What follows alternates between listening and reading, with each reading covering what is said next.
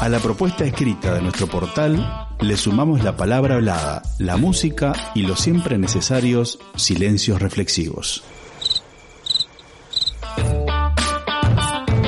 Porque necesitamos activar todos los sentidos. Desordenando mundos. Desordenando mundos. Desordenando mundos. Desordenando mundos. Desordenando mundos. Desordenando mundos. Desordenando mundos.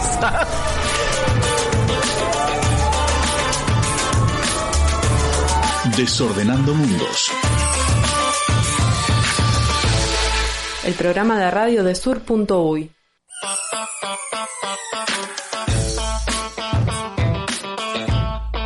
Muy buenas tardes, bienvenidos y bienvenidas a Desordenando Mundos, el programa vespertino de Sur en Radio Pedal. ¿Qué es esto de hacer un programa de día, Diego? No lo puedo creer. En verano no sale así. En invierno hay un poco ¿No hay más horario de invierno acá en Radio Pedal? Eh, sí, horario invierno hay, lo que no hay es de verano. ¿Cómo andamos? Andamos muy bien. eh, estamos eh, transitando nuestro programa número 17 de la primera temporada. Lo vamos a decir así porque después va a quedar grabado y, ¿Y hasta y nadie vamos? lo va a escuchar, así que ¿Hasta cuál vamos? eh, hasta que hasta que podamos, Hasta que nos echen. hasta que nos echen. ¿Cómo andamos, Sanfer? Eh, re bien, disfrutando el día soleado que hay afuera. Ganamos ¿no? miércoles Sí, primaveral. ya hoy. son más lo que Ya están veraniego. poniendo- Sí, sí, ya se están poniendo más lindo. Nos han fallado algunos miércoles anteriores, pero por ahora bien divinos. Estamos a, a- a muy poco de instalar la columna climática con Sanfer acá en, Ar- en Desarmando la Semana, en Desordenando Mundos, en como quieras. Eh, ¿Es nuestro Nubel Cisneros?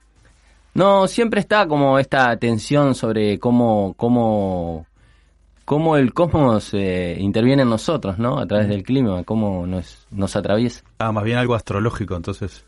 Bueno, sí, que es mucho más tangible el clima, ¿no? Que capaz el, el tema astrológico, que yo, a mí- Sí. yo estoy un poco más desapegado. Yo prefiero la astronomía que la astrología. Ah, muy bien, muy bien. Me interesa a mí. A mí me interesa la etnoastronomía. Después hablamos de eso, Sam. Bien, eh, como ya han escuchado, hoy un programa eh, s- eh, cinchado por, por, por los compañeros varones de Sur. En el caso de hoy, Victoria está ausente, anda preparando ahí un- unos exámenes eh, para unas pruebitas que, que quizás la tengan en el año que viene estudiando en otra parte del, del, del planeta. No sé si esto es una consecuencia ya de, de la fuga de cerebros producto de la no inversión en educación o bueno. eh, o la ya- visibilidad que ha tomado con este programa de radio, ¿no? a mí me parece que sí, a mí me parece que sí. Usted nótese, eh, además lo, lo vamos a decir ahora porque sabemos que nuestra compañera Victoria es es muy seguidora. Este programa que causó furor en la, TV, en la TV de la Intendencia Montevideo, la letra pequeña, Ajá. cambió de día. No lo puedo creer. Vieron que cambió de día, creo que hace como un par de semanas. Yo no lo sigo mucho, a veces lo, lo miro. Confesá, Diego, que lo seguís bastante. Sí, lo miro siempre, lo miro siempre. Saludo, profe, saludo.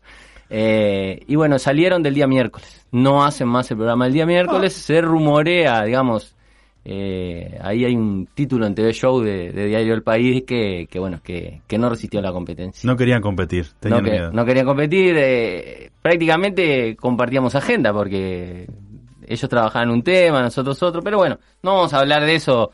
eh, no, no, no, no le queremos arruinar el trabajo a los productores eh, del programa, a las productoras del programa. Diego, pero ahora que lo pienso, van en otro horario, no tiene nada que ver, ¿no? Pegadito. Ah, es por eso. Es que la gente queda cansada. O sea, hay que escuchar dos horas de, de Desordenando Mundos y después remar la letra pequeña, ¿no? Y porque te lo ordenan un poco también ahí, ¿no? Sí, imagínate. Yo solo voy a dar un dato. Cuando Chomsky estuvo en la letra pequeña, aquí estuvo. ¿Quién estuvo? Butler. Judith Butler.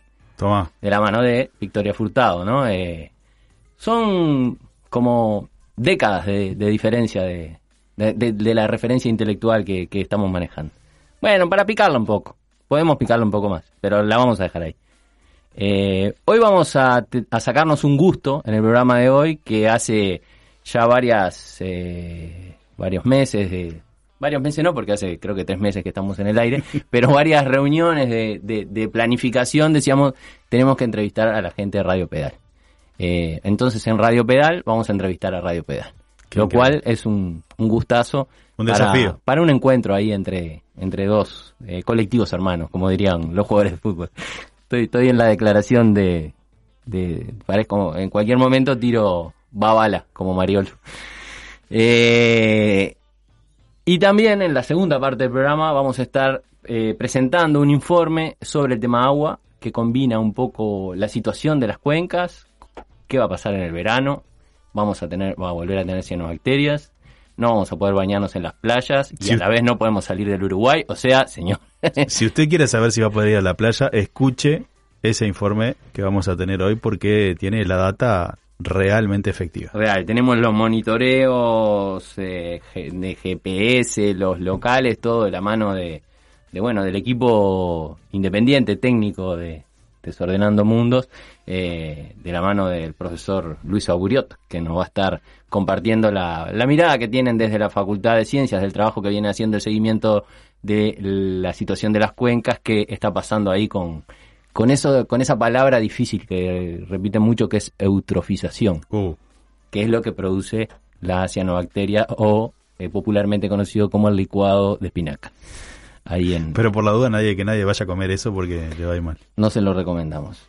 Y vamos a estar también colocando algunos otros elementos, vamos a estar haciendo memoria del plebiscito del 2004 y también viendo un poco qué ha pasado con esa intención, digamos, de la sociedad uruguaya, muy claramente expresada por que no se privatice el agua, que el agua se use prioritariamente para consumo humano y unos pocos años después estamos con la mayoría de las cuencas contaminadas y con una calidad de agua potable bastante mala, digamos. Eh, aceptable para los cánones que mide la OCE, pero quien, quien bebe agua recién salida del grifo o incluso eh, pienso en el riego de las plantas, ¿no? Un montón de, de consecuencias de enfermedades vinculadas al alto cloro que tiene el, el agua. Hay que poner una gotita de vinagre para que, por ejemplo, no te dañe el jazmín, que es un, una de las plantas que más, más afecta el agua con cloro. También tenemos piques agroecológicos para, para Ah, no solo, no solo la columna de, de agroecología de varios mundos, siempre tiramos algún piquecito. Y en esto de la memoria del plebiscito vamos a recuperar algunas reflexiones de, de Galeano, ¿no? de Eduardo Galeano acerca de eh, el papel que tuvo ese, ese plebiscito en la historia de las luchas por el agua en Uruguay y en el mundo, ¿no? Este, que me parece que son bien interesantes. Cuando estamos apenas eh, habiendo pasado el- el- la celebración de los eh, 16 años del plebiscito, que fue el 31 de octubre del 2004, o sea que estamos ahí, digamos, en, en, en fecha de recordar ese hito de la, de la de las luchas sociales y de la democracia directa en Uruguay. Ahí va. Como no tenemos tema de profundización de la semana, producto de que vamos a estar conversando con la gente de Radio Pedal y vamos a estar con este informe, vamos a hacer una ensalada de pequeños, te de, en realidad de tratamiento liviano de algunos de los temas.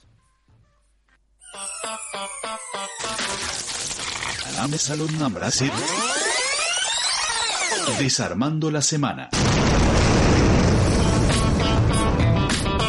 Desarmando la semana. Uno de los temas es que parece confirmarse la derrota de el monstruo anaranjado, como lo llaman en, en sus tierras. Y sobre todo es una manera también bastante popular y despectiva que se usa en México para, para hablar de Donald Trump. Eh, El pato Donald. el pato Donald, eh, de confirmarse, porque en realidad eh, Trump está ya ahora en un recorrido de impugnación de algunas de las de, de los resultados electorales, un sistema electoral muy particular que elige el colegio un colegio electoral eh, y que todos los votos de un estado van en ese colegio electoral para el que gana. Entonces, eh, en la definición de algunos de los estados finales que se definieron últimos, ¿no? Pensilvania, por ejemplo, que se está impugnando porque hay una diferencia muy breve. Y luego, en la conformación del, co- del colegio electoral, los, eh, los trampistas serían, los seguidores de Trump, tienen alguna expectativa de revertir algo que parece ser muy claro, que es eh, la, la derrota de Trump, ¿no? O sea, una buena noticia que viene acompañada de una mala, que es que ganó Biden, ¿no? Eh, la, el, contraparte, digamos, de esta cuestión es que el, el- el candidato demócrata, que es finalmente el que gana, es un candidato bastante ambivalente y bueno, evidentemente la, la visión más positiva del proceso pone, pone a la figura de la vicepresidenta, ¿no? Macala Harris. Exactamente, que es una persona que fue impulsada por Obama, que viene de la de la comunidad afrodescendiente. Afrodescendiente, en realidad también con ascendencia este, asiática, si no me equivoco, ¿no? Entonces es como un- una, una figura muy similar a lo que representó Obama en su momento, aunque la fórmula está invertida, ¿no? Porque Biden fue el vicepresidente de Obama Exacto. y ahora esta Macala es la vicepresidenta de Biden, la primera mujer en llegar a la, a la vicepresidencia en Estados Unidos, este, después de Uruguay, ¿no? Lo recuerdo. Nosotros tuvimos antes una vicepresidenta mujer. No Este, electa de manera directa.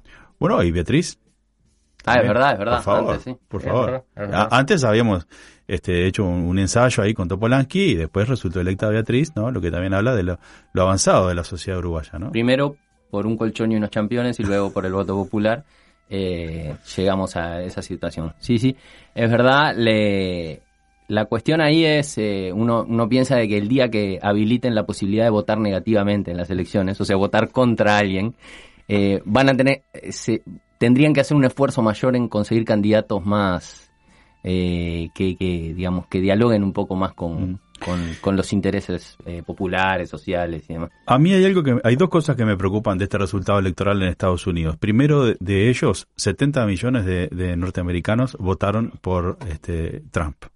Sí. ¿no? O sea que, y, en real- y ganó Biden con 74 millones. Y otra cosa que me preocupa, que todavía estoy tratando de entenderla, es que en las redes sociales en, en Uruguay hay gente que defiende a Trump.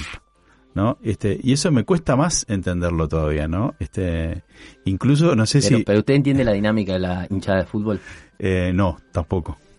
Ese es, mi- ese es Porque mi se da una cosa así, mira. eh, Trump es la derecha, Biden es la izquierda, el progresismo. Entonces, toda la gente que está apoyando al gobierno de la calle Pou en Uruguay genera simpatía, ¿no?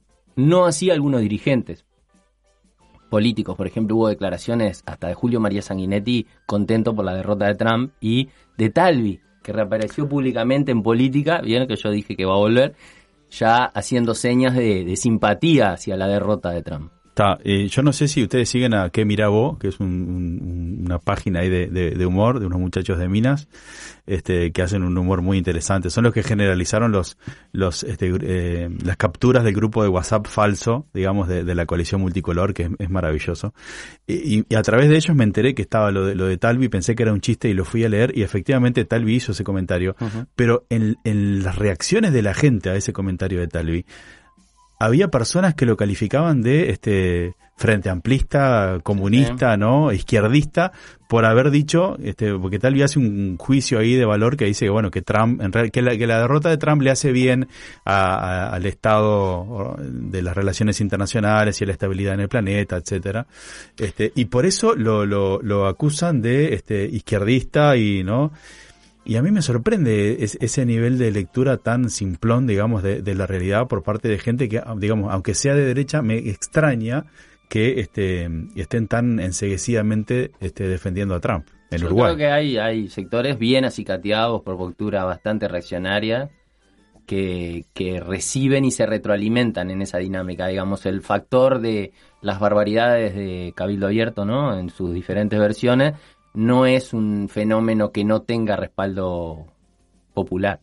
O sea, respaldo popular. Es difícil de identificar cuál es el respaldo, pero eh, existe esa cierta simpatía. Ahora que vos comentabas eso, yo hace una- unos días, creo que ayer o antes de ayer, se difundió también en redes sociales un procedimiento policial de un policía que balea a una persona Sí. en Piedras Blancas, eh, un veterano. Que estaba totalmente eh, desequilibrado. Sí, que, que tenía un machete y que amagaba como con darle un machetazo a los policías y la policía lo, lo reduce a balazos. A mí lo que, o sea, eso, lo de la policía viene coleccionando, digamos, la policía luego de- del último tiempo y sobre todo muy envalentonado a partir de la LUC eh, o de lo que habilita subjetivamente la LUC, me parece. Pero lo que más me preocupó es en el video se escuchan los comentarios de la gente que está arriba del ómnibus eh, eh, con una actitud, o sea, prácticamente festejando eh, el hecho de que hayan eh, baleado a esa persona como si se tratara, no sé, de, de, de un grupo paramilitar eh, o de, el, De una el- un amenaza grupo armado, a la- a la- sí, sí, sí, o terrorista. Y en realidad era un veterano que evidentemente está, eh, o tenía un mal día, o no estaba en su cabales, o lo que sea. Sí, Pero sí, me y parece había como que cinco o seis policías alrededor de él, digamos, ¿no? Que- innecesariamente tirándole un- una bala de, de plomo, ¿no? Porque no, no, no se lo reduce de otra manera y está en CTI aún la persona. Pero bueno, y eso uno ve expresiones de ese estilo también. eh, en esa dinámica de la- del, del anonimato por ahora, bueno, si uno lo junta con los cartelitos de la JUC, con algunas de las declaraciones de algunos políticos, se va generando como un escenario de cierta tolerancia, más la actitud policial, recordemos la actitud bastante patoteril de disuadir aglomeraciones en el último tiempo, Plaza Seregni, Parque Rodó, etcétera, ¿no? Eh, Sí, habíamos hablado en- hace algunos programas de, eh, del fascismo social, ¿no? Que, que, que una, una, digamos, un diagnóstico de un crecimiento de expresiones de intolerancia y de fascismo en nuestra sociedad, sumado a estos, estas personas, digamos, que salen a, a- golpear este, a personas en situación de calle con, con, con bates de, Sí. de béisbol. Este, esto es un elemento más y, y podríamos colocar ahí también eh, eh, los que fueron a saludar a, a Bolsonaro el, el día de la asunción de, de la calle Pou, ¿no? Que tuvimos ahí un grupito de, de uruguayos que fueron a vitorear a Bolsonaro, que son esas cosas que, que capaz nos cuesta más entender, ¿no? Pensar racionalmente cuál es el, el proceso que hacen esas personas como para este, estar celebrando ese tipo de, de políticas. Sí. Eh, el, el otro temita que capaz que conviene comentar es el proceso que está siguiendo la, eh, la resistencia a la LUC, vendría a ser, que Ajá. lo nombrábamos hoy. Eh, se han desarrollado algunas discusiones en las organizaciones sociales y la tensión hoy está en si ir contra toda, o sea, ya hay cierta, ya hay creo que un, un consenso bastante grande en que se va a utilizar el mecanismo largo, que es el, el de juntar a junio del año que viene, creo que es, unas 700.000 firmas Sí. para ir a plebiscito directo, digamos, de, Sí. de la, de la ley. Es un, es un referéndum contra la ley y son requiere el 25% del padrón electoral en cualquiera de las dos vías. La vía larga es recolectar las firmas de cada uno de los integrantes de ese 25%, que son más o menos 700.000, un poco más de 700.000. La otra es la llamada vía corta, que en realidad es juntar este, muchas menos firmas y convocar a un acto de adhesión en el cual la gente vota. Entonces, en vez de juntar las firmas, se hace que la gente vaya y exprese su, su voluntad. Este, eh, en realidad, por el camino eh, largo, no se ha logrado impugnar ninguna ley en Uruguay. Porque eso es una modificación que introduce la reforma constitucional del año 1996, que además de establecer el balotaje, además de cocinarnos con, con- con el tema del balotaje, incluyeron en esa reforma constitucional la ampliación de la cantidad de adhesiones que se requieren para modificar una ley, para ir a un referéndum contra una ley. Antes era lo mismo para un plebiscito que para un referéndum, era el 10% del padrón y con 300.000 firmas era suficiente. Desde el 96 para acá es 25% y eso hace que sea este, inviable la utilización de, esta, de este camino largo que fue, por ejemplo, lo que pasó con la ley de riego. Exactamente. Ahí hoy la atención de la discusión está en si se va contra la derogación de todo el articulado de la ley o sobre algunos artículos. La polémica también la está colocando de alguna manera el rol que el Frente Amplio cumplió en el tratamiento parlamentario porque el Frente Amplio votó cerca de 200 artículos y hoy hacer campaña contra los artículos que, que él mismo votó genera ciertos problemas. También recomiendo la lectura de un comunicado reciente de Fuguan, que es un comunicado extraño a mi modo de ver porque da cuenta de la discusión. Es interesante, en general las organizaciones comunican resultados de discusiones, no comunican el proceso. Y ahí la Fuguan le pre- pre- se pregunta si en realidad las organizaciones sociales fueron consultadas en la estrategia que llevó adelante el Frente Amplio de votar esos 200 artículos. Entonces, bueno, la situación está un poco tensa. La intersocial se reunió creo que la semana pasada. Ahora hay un cuarto intermedio hasta fin de mes. Creo que el último fin de semana de noviembre se estará definiendo finalmente si se va contra toda la ley de urgente consideración o sobre algunos artículos de ella. Claro, el problema es que esos artículos que votó el Frente Amplio en realidad fueron artículos votados por unanimidad en el Parlamento, ¿no? Porque la coalición votó todos los todos los artículos. Entonces es realmente un, un desafío poner un, poner en, en marcha un recurso contra una ley tan grande, tan diversa y que en algunos de sus artículos recoge consensos este, absolutos del sistema político, ¿no? Entonces, digamos, eh, eh, hay un problema en la traducción del mensaje hacia la, hacia la sociedad en general, que es decir, bueno, la LUC es un movimiento regresivo a la sociedad uruguaya porque quita derechos, pero este, hay un porcentaje importantísimo, más de la mitad de la LUC, que fue aprobado por unanimidad. Ese es el gancho, me parece, que tiene el gobierno, el gancho que hizo incorporándolo. Eh, yo, para simplificar, excepto eh, los chorizos en carnicería, Ahí estamos de acuerdo, ¿no? hay que derogar toda la luz. bueno, eh, vamos a ir un temita musical y así vamos dando espacio para que vayan ingresando al estudio los compañeros de, de su casa, de Radio Pedal. Te quería recordar que hoy es una luna muy importante, es una luna. Hay que quemar, hoy hay que armar algo para quemar, hacerte un fueguito en donde sea, una velita, así que bueno, súmate bien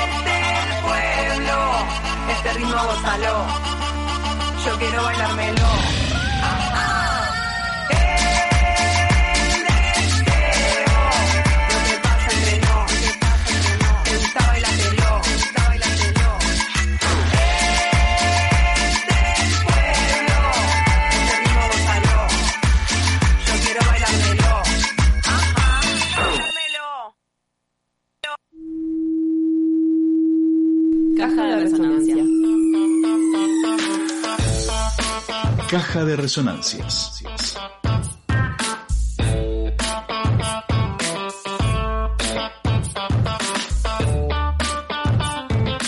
Hay turnos que no funcionan. pues. Bueno, estamos en resonando con, con la gente del colectivo, de algunos integrantes del colectivo de Radio Pedal, Alito, Noelia, Sanfer, que es como nuestro embajador más directo, digamos, por más que nosotros nos sentimos parte, Soy el nexo. el nexo más directo, porque todos los miércoles estamos acá, nos enteramos de las novedades, el- las noticias llegan por esa vía también. ¿Cómo están? Muy Hola. bien, muy bien, ¿qué tal? ¿Qué ¿Cómo tal? Hola, buenas tardes. ¿Cómo se sienten de estar en su propia casa? Es particular, es particular estar acá sentado del lado de, de- del entrevistado, pero, pero bien, siempre muy cómodo. ¿No los habían entrevistado todavía en Radio Pedal? Eh, sí, Ah. sí, me habían entrevistado, pero me habían entrevistado, ahora que estoy pensando, sí, me entrevistaron eh, como integrante de Radio Pedal, pero me entrevistaron como integrante de Metele, que son pasteles también. Ah, mm, claro, eso no cuenta, no cuenta. Eso no cuenta. Sí. Pero ya van sabiendo un poco, digamos, del perfil de, de esta gente de Radio Pedal, ¿no? No, y por suerte también existe algo que es una especie de, de- de endogamia, que es también el, el- darnos para, para adelante entre los diversos colectivos que también conforman y están cerca de Radio Pedal, como esa, esa tendida de manos, este, siempre está presente y siempre sucede y, y está bien que así sea. Lo que está bueno también es que cambien las voces y eso es una de las cosas que nosotros también siempre este, intentamos desde la radio, ¿no? Que, que no sean siempre las mismas personas las que, las que hablamos de la radio. Y por suerte sucede y está bueno.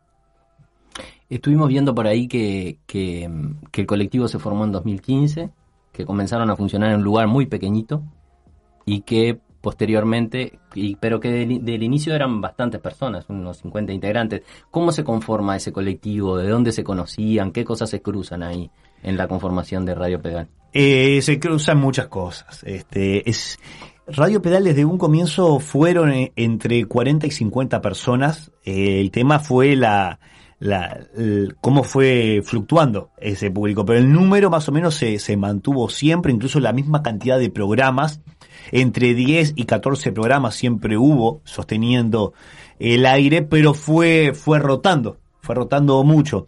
Y, por diversos motivos, por intereses, por acercarse, por estar un tiempo y también por entender eso de que, de que, de que está bien eh, ir renovando y que en, en esa renovación de, de- de- de público interno habían personas que se iban quedando como más aquerenciadas, programas que venían y de un programa de cinco personas de repente había una que se quedaba, se copaba con el proyecto y se ponía a hacer otras cosas, o pegaba onda con otros compañeros y se, se ponía a hacer otro programa, o se dedicaba a otra de las miles de tareas que hay en Radio Pedal, que no es necesariamente hacer programas de radio.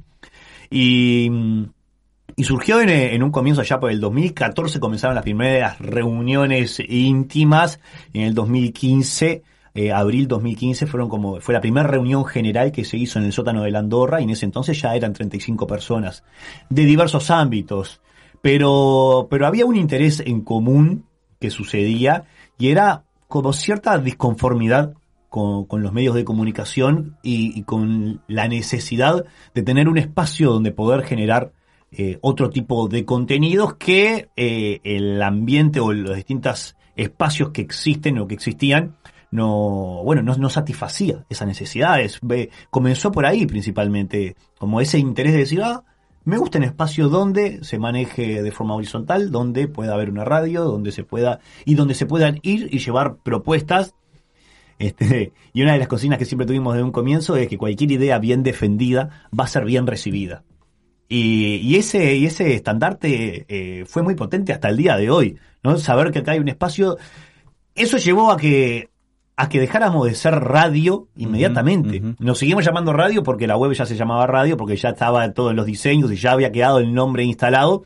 Pero Radio Pedal dejó de ser radio a los dos minutos de comenzarse como colectivo y de empezar a funcionar. ¿Por qué? Porque, bueno, justamente existía esa apertura a las diversas ideas, propuestas, este, y, a su vez colectivos que se arrimaban a este colectivo, ¿no? Como a esa, a esa, a esos lazos a esa, a esa dinámica de intercambio. Este, y surgió un poquito por ahí, y, y hasta el día de hoy sigue siendo así. Este, nada más que, bueno, ha cambiado la gente, y por suerte, mm, la gente que se ha ido sigue este, vinculada de alguna manera, o sigue con. mm, Rara vez ha ocurrido, porque obviamente ocurre do- cuando se vincula mucha gente, ocurre que hay rispideces y bueno, de repente hay, hay ciertos enfrentamientos, ciertas, ciertas, ciertos choques entre las personas, son normales. Trabajamos mucho esa intención de, de que, de que los vínculos sean lo más sano posible y por eso el recambio de gente se da de forma natural y de forma sana también.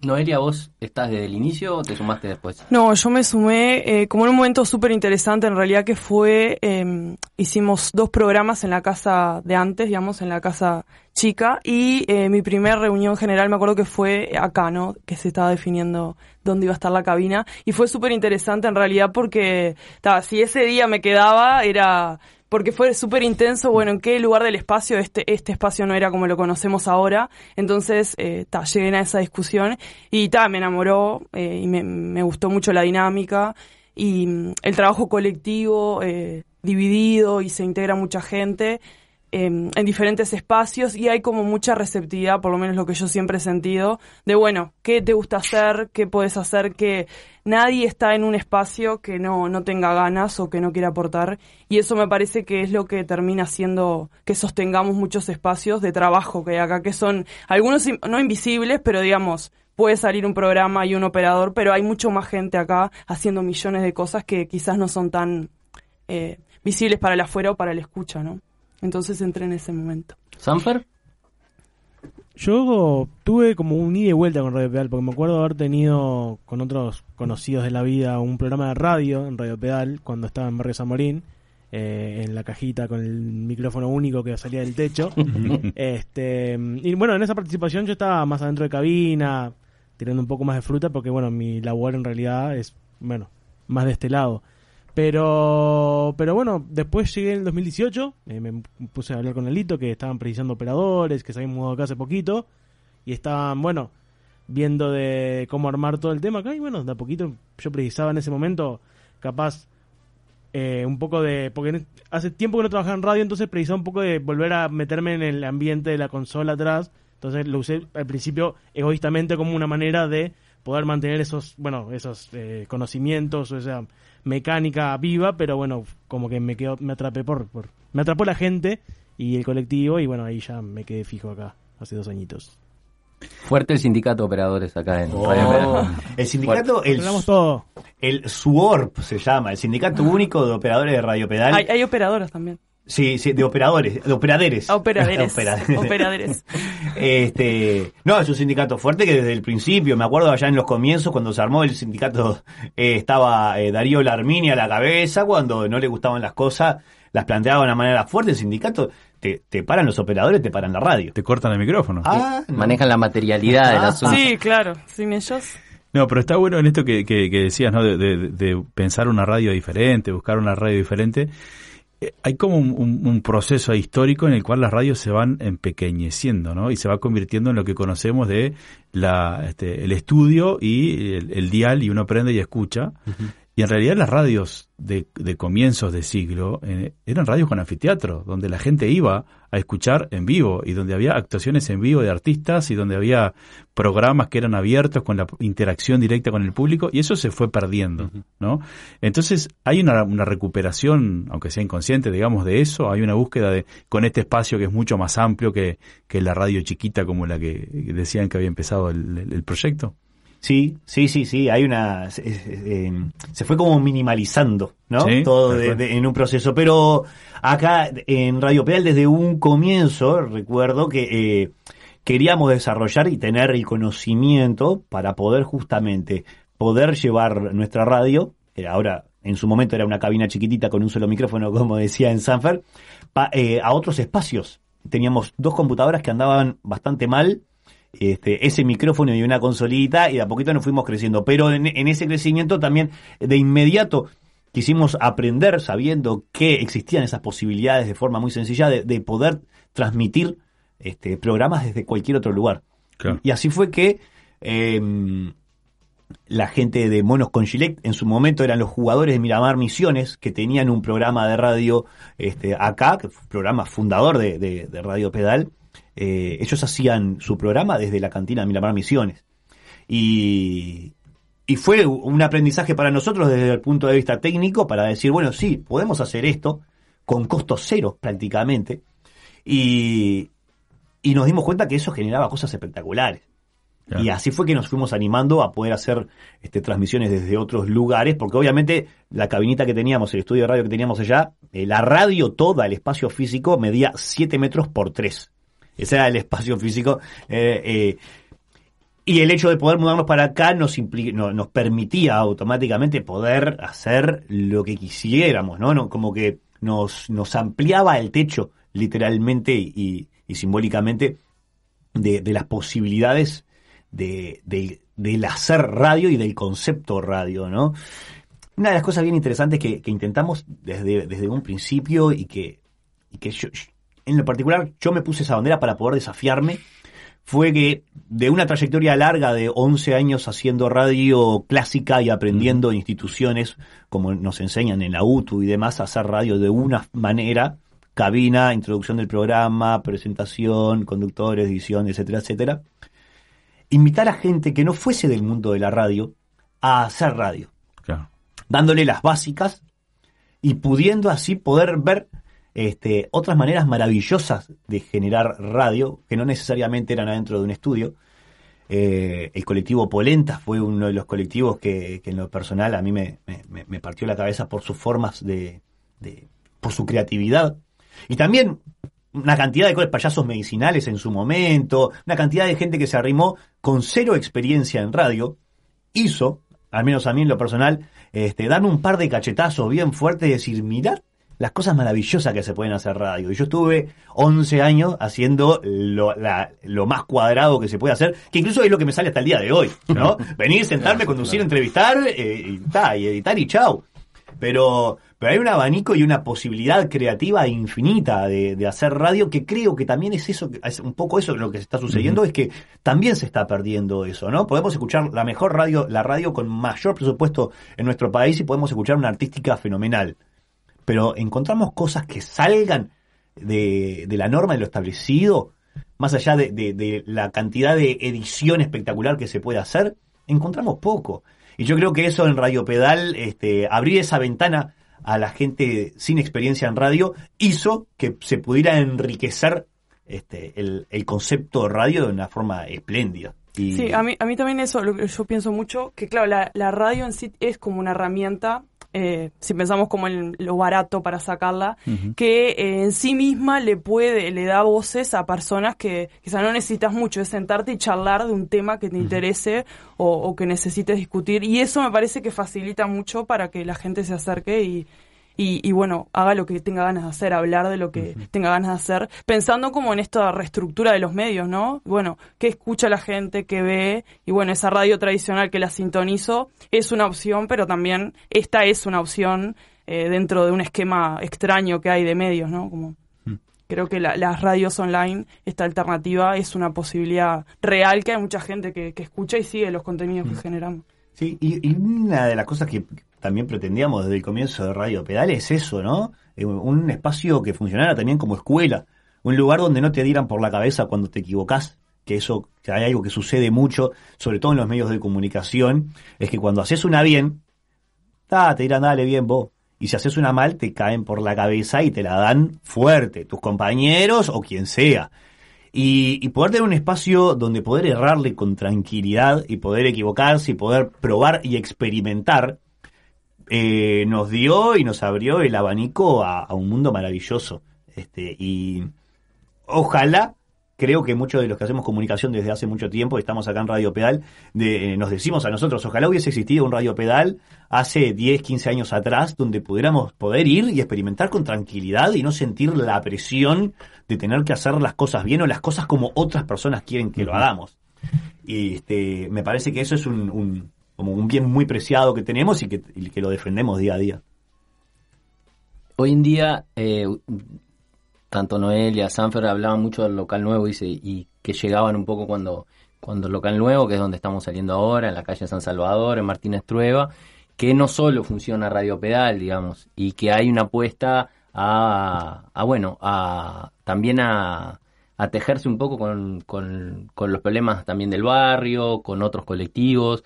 Cuéntenos un poquito cuál es la propuesta de la casa, de la casa en el aire o como, como lo quieran Bueno, plantear. yo, eh, yo numerar todos los colectivos, ahí eso capaz que Alito se acuerda bien de todos, eh, pero sí, en realidad como este espacio es sumamente grande, no sé cuántos metros cuadrados hay, eh, en realidad habitamos esta casa, Casa en el Aire, con otros colectivos que nos permiten de alguna forma sustentar el espacio y al mismo tiempo articular... Eh, bueno, como un, un movimiento social, ¿no? Como, bueno, pensando en eh, políticamente lo que está sucediendo, socialmente lo que está sucediendo, y bueno, hasta pensar, em, bueno, medidas o cosas a, a realizar en conjunto, y también coberturas que estamos implementando desde este año, ya se venían como trabajando, este, pero bueno, eh, estamos trabajando en conjunto en ese sentido.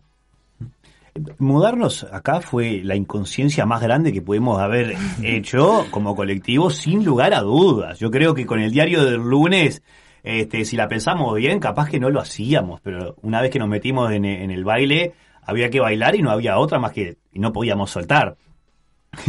¿Y qué pasaba? Éramos 50, éramos 50 personas, siempre fuimos 40, 50 personas, mucha gente. Imagínate 50 personas funcionando en un local de 7 por 3 no entrábamos, nunca entramos todas, las reuniones, hacer las reuniones generales, nos, nos manejamos en modo asambleico, las reuniones generales que tenemos el último jueves de cada mes eran insostenibles, no teníamos lugar, siempre era un problema, y así otra infinidad de deseos y de proyecciones que teníamos como colectivo, que estábamos fuertes en ese momento, el local nos estaba, nos estaba trancando muchísimo, el vínculo con los vecinos nos estaba trancando muchísimo. Este, era, eh, era una limitante fuerte que estábamos teniendo y una necesidad de tener un espacio más grande. Surgió la posibilidad de venir acá de una manera muy inconsciente, quintuplicando prácticamente eh, los costos fijos que teníamos y...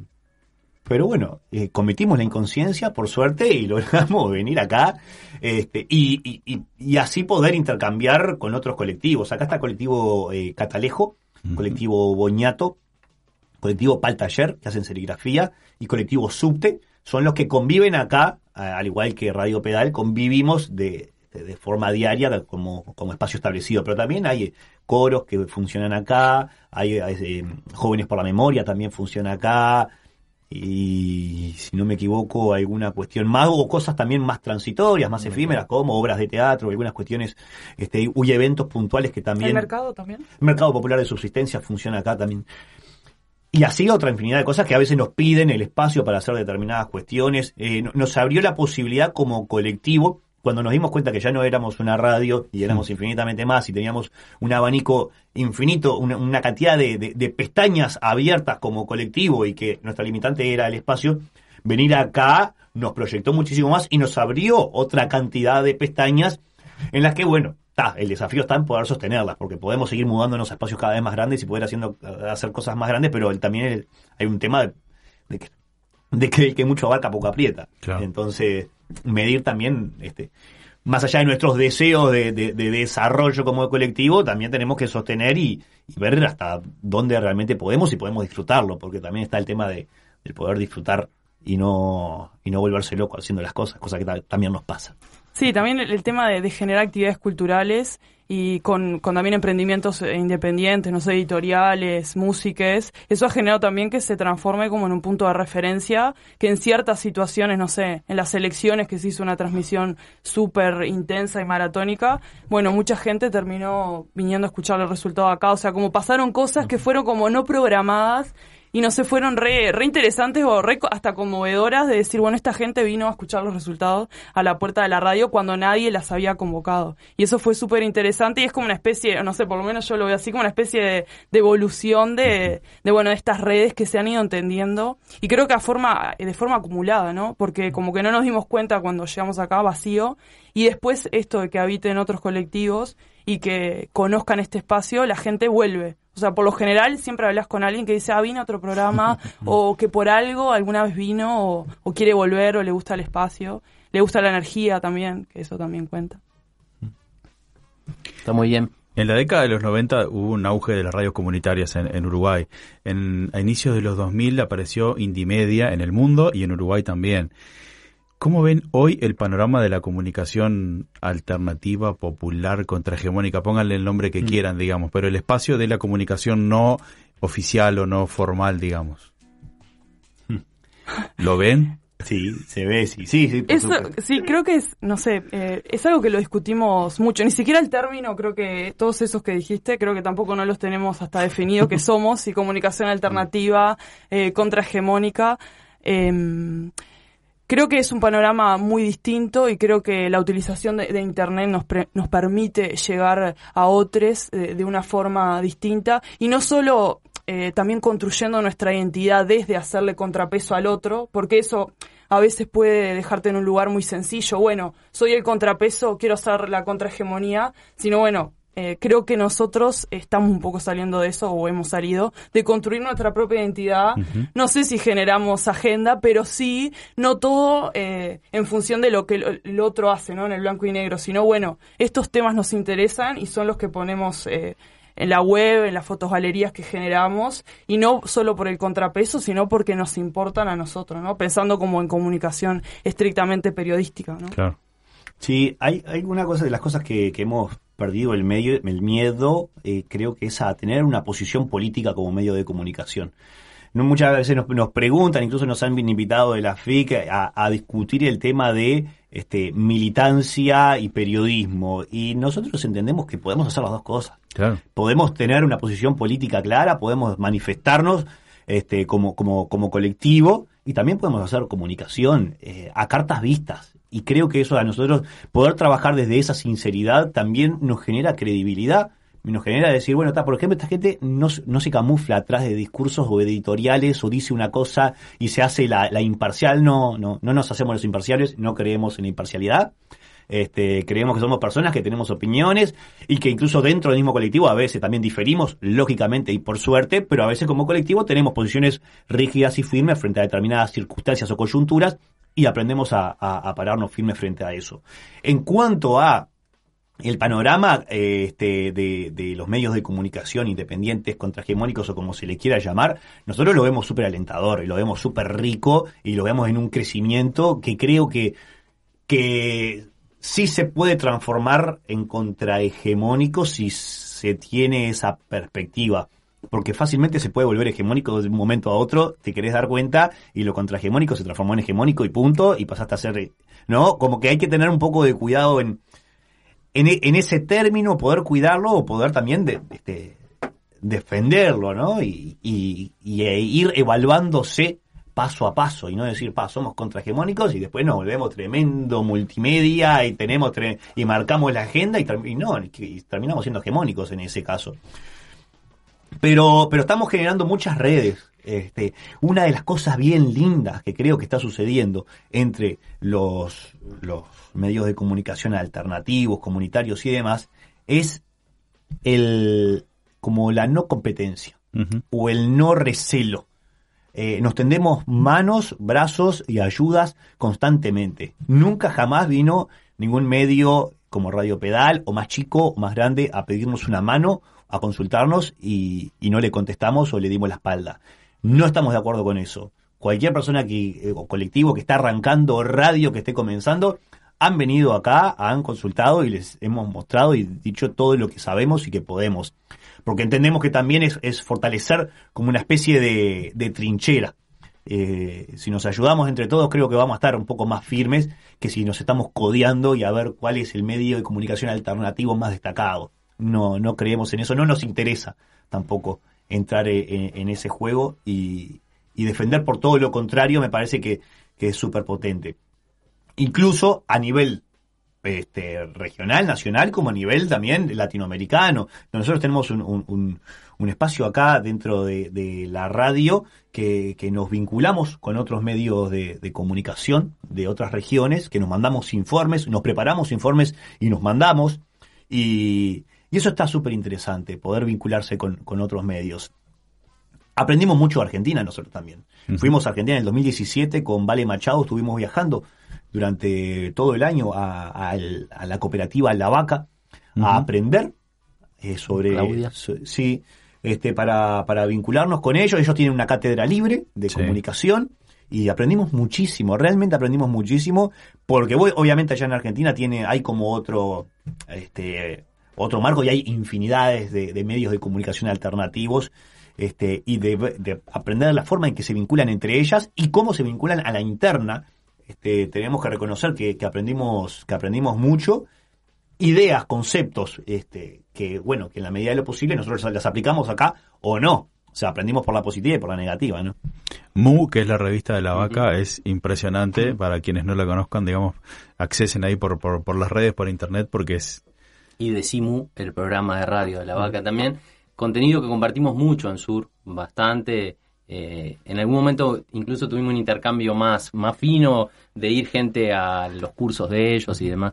Era, eh, estaba pensando que es súper interesante esto que, que trasuntan en la forma en que eh, no necesariamente se requiere de un medio dominante para ser fuertes. O sea, puede haber fortaleza con multiplicidad de colectivos cada uno haciendo lo suyo y en determinado momento complementándose, en cada momento eh, cada uno en su, en su asunto, ¿no? Pienso también en que eso lo, lo pienso, lo conecto con otras preocupaciones que tengo, es que renueva también un poco esa concepción política de que siempre tiene que haber una organización más fuerte a la cual las demás terminan como adeudando, ¿no? Y en realidad podemos fortalecernos eh, como, como de manera, o sea, crear y fortalecernos de manera casi infinita multiplicidad de colectivos. Y eso me parece que es, es sí una cuestión renovada de este momento, de, de los colectivos de comunicación, capaz que, que andamos en la vuelta, pero también que me parece que el feminismo, por ejemplo, ha metido mucho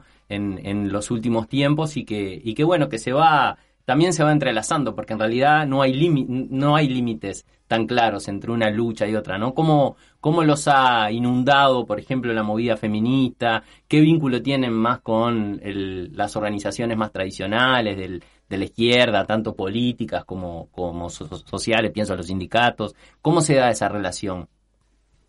Eh, bueno, en, en torno al, al feminismo en sí, eh, bueno, como decía Lito, la, la diversidad de compañeras y compañeros eh, es múltiple y eh, como espacio de militancia, por decirlo así, todos tenemos muchos y en realidad hem- hemos articulado cuestiones puntuales y en la interna también hemos generado algunas discusiones las mujeres y lo que sucede ahí también es que hay como una cuestión como de la diaria también, que a veces, muchas veces nos, ha invadido, y es bueno en sí mismo eh, problematizar sobre el feminismo y generar talleres y espacios problematizadores, no nos ha permitido, creo yo, la, la diaria y las cosas concretas que, han ido pasando, ¿no?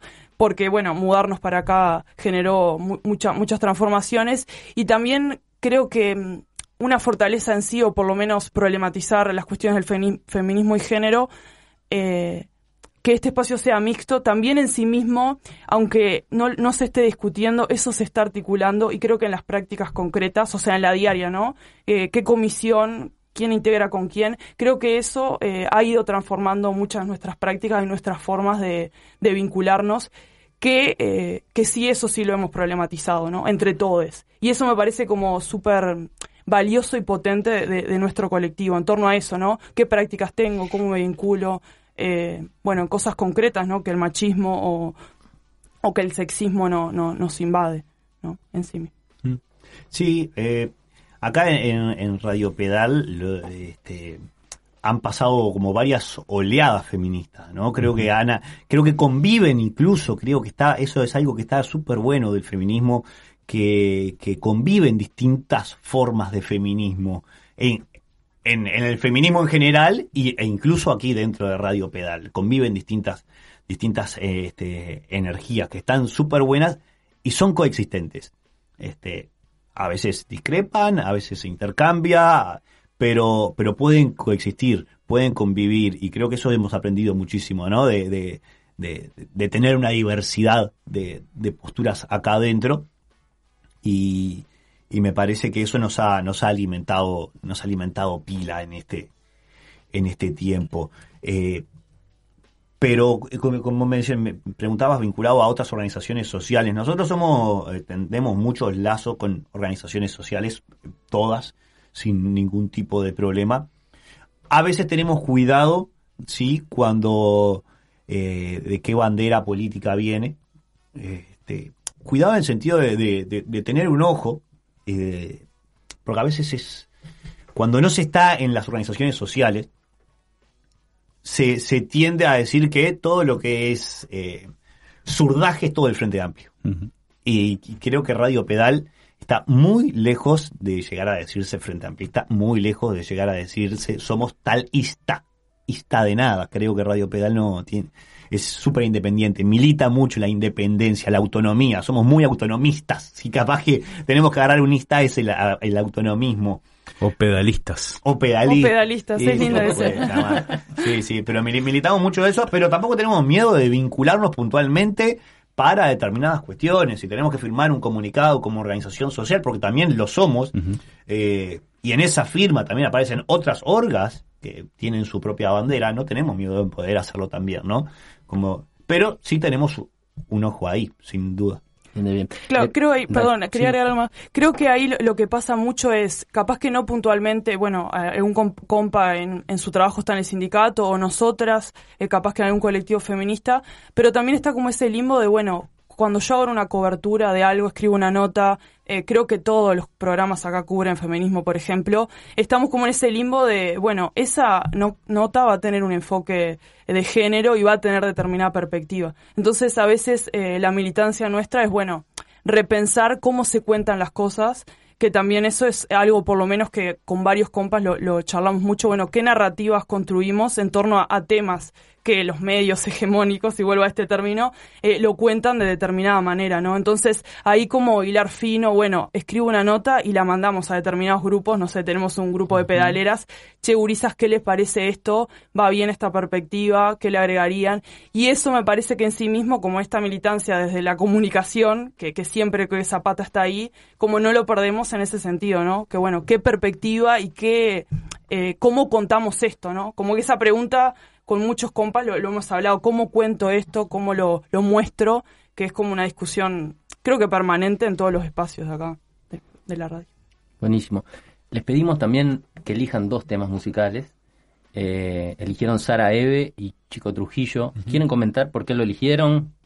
Si Bueno. fue casual o tiene un sentido, así una intencionalidad. Yo elegí el de Sara Eve, que es del, del disco, no me acuerdo el nombre, pero tiene un, un nombre súper raro, que se llama Movimiento eh, eh, Social El Deseo.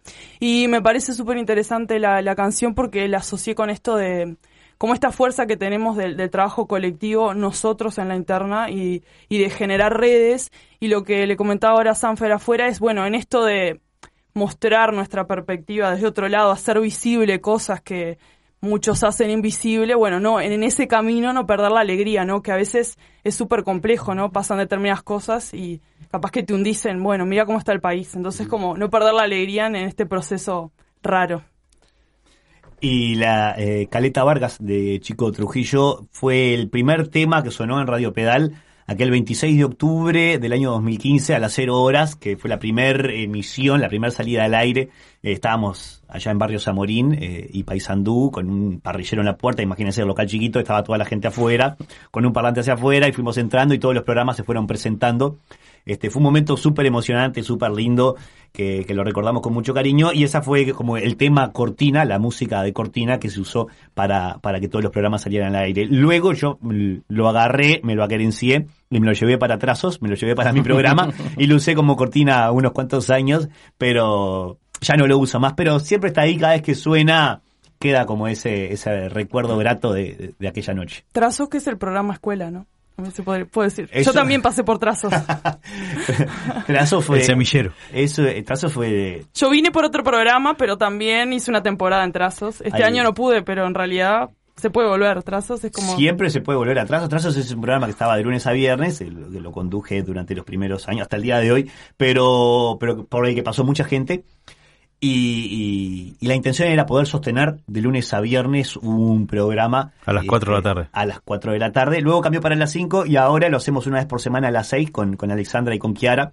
Porque bueno, este año particular y demás cuestiones este, llegó a que bueno, había que sostenerlo y estaba bueno. Y por suerte con, con Ale y con Kiara este, le metimos fuerte y justo este viernes es el último, el último programa del año, se cierra el ciclo, pero, pero bueno, es un programa en el que está bueno que cualquier persona de Radio Pedal o cualquier persona que se quiera arrimar y que funcione como eso, como un espacio de, de, de intercambio y de estandarte, de poder este, decir que hay algo que se puede sostener este, durante mucho tiempo y que el día de mañana puedo no estar yo y que lo puede puede ser parte de cualquiera eh, trazos. Pero es un es como una especie de, de- es eh, una institución si se quiere dentro al, al igual que colectivos al igual que hablando ciencia programas que están desde hace mucho tiempo y que se convirtieron ahí como en un en un mojón importante en, en- en la programación de Radio Pedal.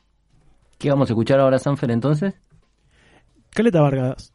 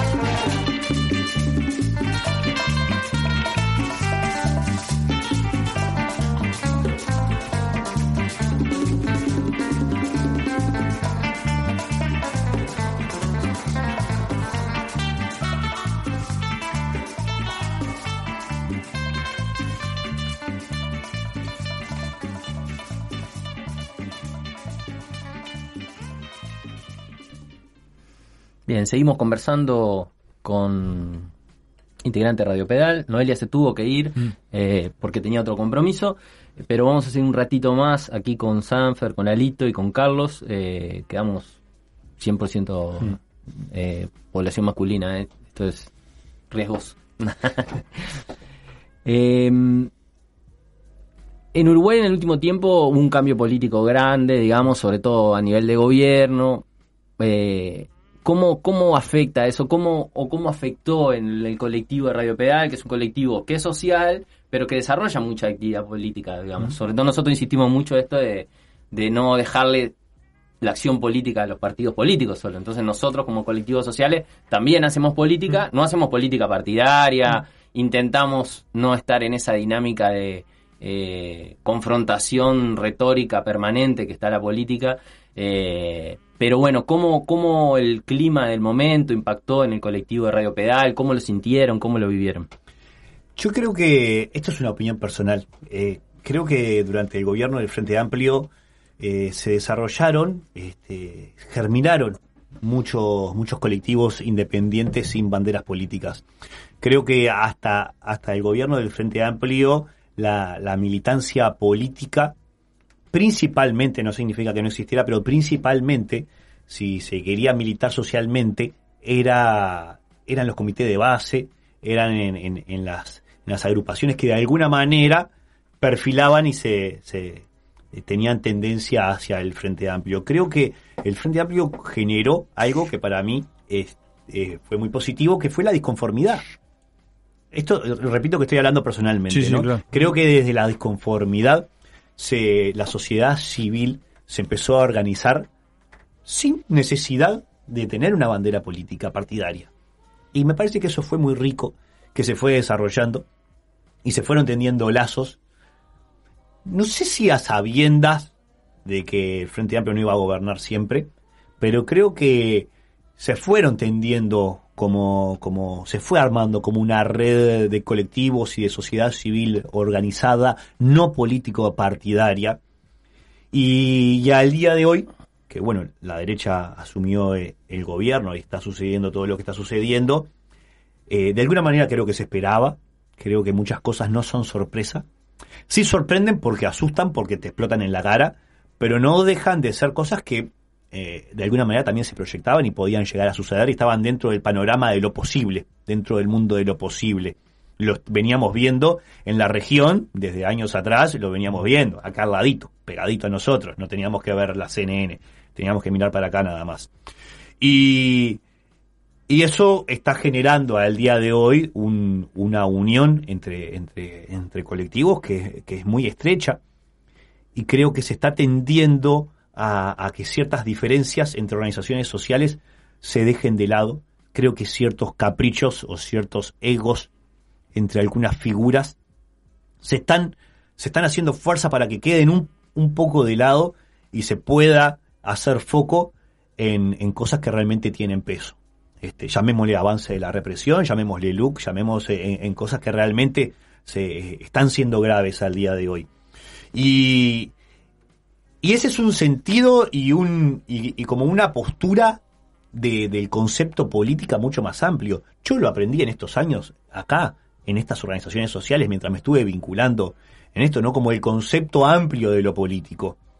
Incluso eh, desde las murgas, desde los colectivos artísticos, como el sentir y el apropiarse del espacio político, no desde, desde lo partidario, sino desde, desde el arte, desde la cultura, desde la comunicación, desde, desde lo performático, desde donde, eh, des- desde el entretenimiento. En Valentonadas, el programa que sale los viernes acá con Vale La Salvia, Vale Machado y, Lucía Rodríguez, tienen el eslogan, porque el, el entretenimiento es político, y justamente sí será. Y, y poder ampliar el, el- el concepto de, de lo político a la vida toda, creo que nos hace aún así mucho más eh, militantes, nos hace mucho más, mucho más fuertes y mucho más conscientes de nuestro quehacer cotidiano, desde nuestro vínculo con el vecino, vecina, hasta, hasta qué demonios estoy diciendo acá frente al micrófono, o qué nota escribo, o qué foto publico en las redes sociales. Creo que hay una apropiación importante de lo político. Pero esto lo digo yo que estoy vinculado a las organizaciones sociales y estoy acá y mis redes sociales están vinculadas a esto y me entero y veo y creo que está todo el mundo en la misma. Este, pero creo que todavía esa es, es eh, una de las cuestiones que tenemos que también tener mucha autocrítica a las organizaciones sociales.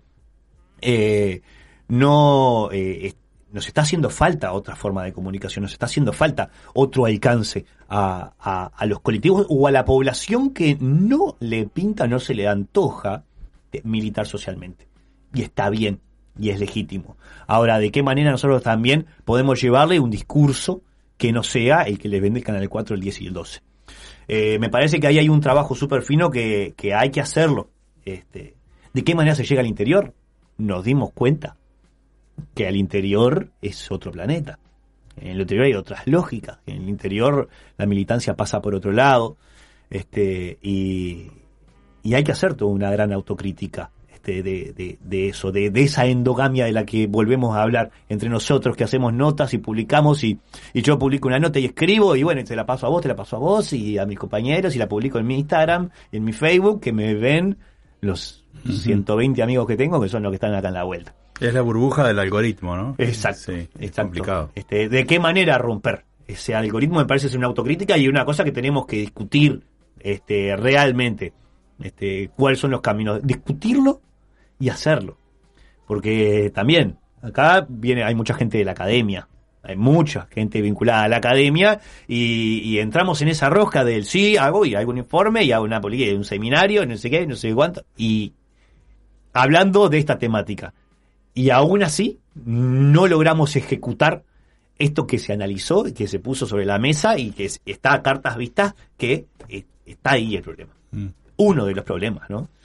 Eh, es grande, es enorme, yo no tengo la respuesta, realmente no, no las tengo. Pero está lindo empaparse y me parece que es una discusión que tenemos que dar.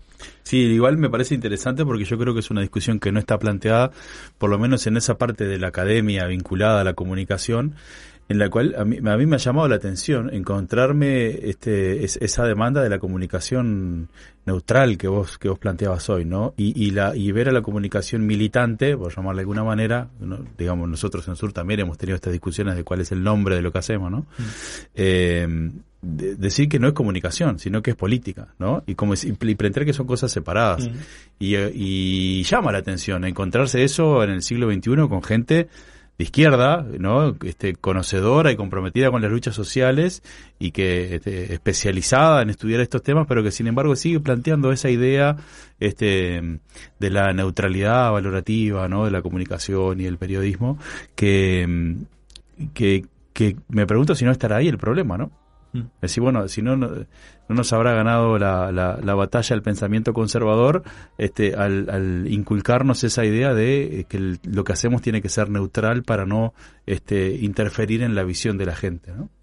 Sí, este, me su- sucede esa interrogante en, con gente que está hoy egresando en la Facultad de Comunicación, gente de izquierda, ¿no? Gente de izquierda militante que tiene todavía esa visión de, de la imparcialidad, de la neutralidad, de la objetividad en comunicación. Este, yo me fui, recuerdo esta, esta anécdota, eh, la cuento, y no tengo miedo de, de contarla porque me sucedió. Yo estudiaba en el IPEP, Instituto de Periodismo, Enseñanza Periodística, estudié hace, estamos hablando de hace La nueva generación. hace 13, 14 años atrás. Y, y discutí muchísimo con el director Banchero, que este, porque él cada tanto iba a dar sus, sus masterclasses y hablaba de la objetividad del periodismo. Yo era pleno estudiante de psicología en ese momento, y me agarró rabioso y yo le discutía a morir en una clase que no, que no existía el- el- la objetividad en, en- en el periodismo, él insistía que sí, pregunta de examen, ¿qué es la objetividad en el periodismo? Yo le puse, la objetividad en el periodismo no existe, y perdí el examen, nunca fui a buscar el título, pero no me lo iban a dar. Este, pero eh, lo creo yo así, seguramente haya, venga alguien y me pueda argumentar este, 300 horas de por qué sí eh, tiene que existir y existe el objetivismo, la objetividad, y la imparcialidad y, lo bueno que hace, y lo discuto con compañeros y con amigos que están en, la prensa y el periodismo, ¿no? Esta es una postura mía, pero pero bueno, eh, creo que ahí hay una, hay, hay una clave interesante, un hilito para poder empezar a, a desenmarañar ahí un- una cuestión que tenemos de la comunicación de las organizaciones sociales. Sí, está, está buena esta discusión porque en realidad ahí hay una, al menos a mí me gusta una salida ahí que es que estas experiencias, Radio Pedal, Sur, otros colectivos, eh, no es que busquen objetividad en el sentido de recabar todas las voces que hay sobre un mismo tema, sino en la medida que pones una voz diferente, colaborás con la pluralización Claro. de la voz. Entonces, en realidad nosotros no, siempre eh, yo lo pienso así, no, no es que queremos que otros medios no existan. ¿no? Ni que no exista, por ejemplo, más la prensa formal, pienso hoy en Uruguay, Brecha, desde la izquierda, ¿no? O Mm. del sector de la izquierda, Brecha, la diaria, u otras experiencias, sino que lo que buscas colocar también enriquece lo otro que es masivo. Es una relación desigual, porque no es una relación igualitaria, porque la capacidad de difusión es muy, muy diferente, aunque hay, hay muchos cambios ahora, pensaba también en, en- en los medios de comunicación vinculados, por ejemplo, a las suscripciones que hacen, Claro. a nosotros nos pasa usualmente, gente que nos arrima textos diciendo, no, yo prefiero ponerlo acá porque eh, no, no está para suscriptores, porque se difunde más y lo que quiero es que se difunda. Creo que ahí tenemos un desafío que es por un lado, bueno, se tienen que, sobre todo los medios que son mm, están en una dinámica comercial, se tienen que sostener, ¿no? Y hoy en día la dinámica papel está quedando bastante atrás y la lógica de la suscripción es esa, pero también hay un problema de acceso. Eh, si uno mira los portales en Uruguay, eh, los portales masivos de tipo comercial que no entraron en la lógica de suscripción se dispararon en lectura, como por ejemplo Montevideo.com. Totalmente. Y bajaron muchísimo aquellos portales que entraron en la dinámica de algunas notas para miembros o no. Más allá de la polémica, ahí el problema que tenemos es la posibilidad de acceso a voces diferentes que la gente se puede hacer, eh, digamos, opiniones diferentes. En ese sentido, vos usualmente, ¿qué lees? ¿Qué escuchás? Eh, otras cosas que no sean Radio Pedal. Me imagino que no estás 24 horas escuchando acá Radio Pedal. me volvería loco. Te volvería loco, claro. Sí, ¿Qué eh, te gusta? Me, eh, leo toda la prensa, intento leer eh, hasta el diario El País, este, aunque... Primero siempre. Bueno, sí, sí, sí, intento leer... Las editoriales últimas están viniendo lindas. Pa. Sí, lo, y lo peor es que las voy y las voy a buscar porque, porque me sorprendo un día y un día sí y otro también. Intento leer todo para, bueno, justamente tener esta, esta posibilidad de decir, bueno, y atrasos a, a Radio Pedal, ¿a quién traigo? ¿A quién invito? Y me, es un, eh, me da placer, es como un goce ahí, extraño que tengo, le tendría que hablar con mi psicólogo, es un placer hermoso que siento cuando estoy en este micrófono sentado en el que estás tú, que me encanta ese lugar. Eh, tener a alguien adelante, o entrevistando por teléfono o, o acá enfrente, cuando realmente me da una visión distinta de todas las que leí en los otros medios. Claro. Eh, muchas veces hay eh, voces o campanadas que salen de personas que, ah, por la trayectoria, por conocer o por cercanía, sé que les puedo levantar el tubo y también tenerlas acá. Muy fácilmente y de hecho vendrían con mucho gusto. El tema es, ya salieron por todos lados. ¿Qué suma que yo lo tenga acá? ¿Qué, su- ¿Suma algo? ¿Aporta algo? ¿A, qui- a quién le suma? ¿A mí? ¿A mi ego? ¿A decir, ah, yo también lo tuve? ¿A esta figura? No, lo traigo en otro momento. Depende, de repente, sí, lo traigo en otro momento cuando haya pasado un poco todo esto y me pueda dar esa persona una visión distinta de esto que está sucediendo ahora. Em, el manejo de la fuente a, mí me, me- me interesa muchísimo. Sí, intento justamente, este, durante muchos años trabajé en medios hegemónicos y tuve que entrevistar a las personas que estaban dando su voz y que tenían, porque son las campanadas que tienen que estar, ¿no? Uno de izquierda, otro de derecha, otro de centro, y, y que son esas las campanadas, son solo esas. Me doy cuenta que cuando voy al bar escucho 400 cosas distintas. Bueno, pará, pero ¿por qué no traigo algo de esto distinto? Que. Y tal, pero esta persona no la conoce nadie. ¿Y, qué importa si no la conoce nadie? Tiene algo súper interesante para decir y para traerlo. Y, y me parece que ahí está como nuestro fuerte, nuestro aporte a, a ese mundo infinito de comunicación y de voces que todas se pronuncian todo el tiempo en las redes, en Twitter. Eh, me, siento que ese es, es nuestro fuerte. En lo particular, sí, miro todo, todo lo que puedo y lo que puedo pagar también, porque hay algunos medios que lamentablemente no los puedo pagar y también evito pagarlos, pero, pero creo que nosotros desde, desde medio alternativo, desde medio como nos queramos llamar, tenemos la obligación de estar informados y de ver cuál es el espectro, para justamente en ese espectro saber dónde pararnos. Me parece que tiene que ver un tema con una responsabilidad también. Está bueno, sí. El Sanfer. Usted que mira varios programas por la ventana, Dígame. eh, ¿cuáles son los de su preferencia? Vamos a entrar con las Oh, preguntas picantes. Uy, no, no, ¡Qué no compromiso! al pobre Sanfer. Tiene que ser objetivo, ¿eh? imparcial, imparcial, Sanfer. Eh, puede arrancar por orden alfabético en Desordenando Mundos, ese lo sacamos, lo sacamos. Eh, no, recomiende, recomiende cosas que le parece que... No, a mí, a ver, no, no me podría, no, no podría ponerme en eso Te porque... estoy mirando, Sanfer. No, no, no, aparte me pasa que Trazos en un momento lo hacía más... eh, Trazos en un momento salía, to- cuando salía todos los días, yo lo operaba varias veces, entonces, pues es muy injusto, sería muy injusto... Nombrar eh, a unos. Claro, nombrar a uno por encima de otro.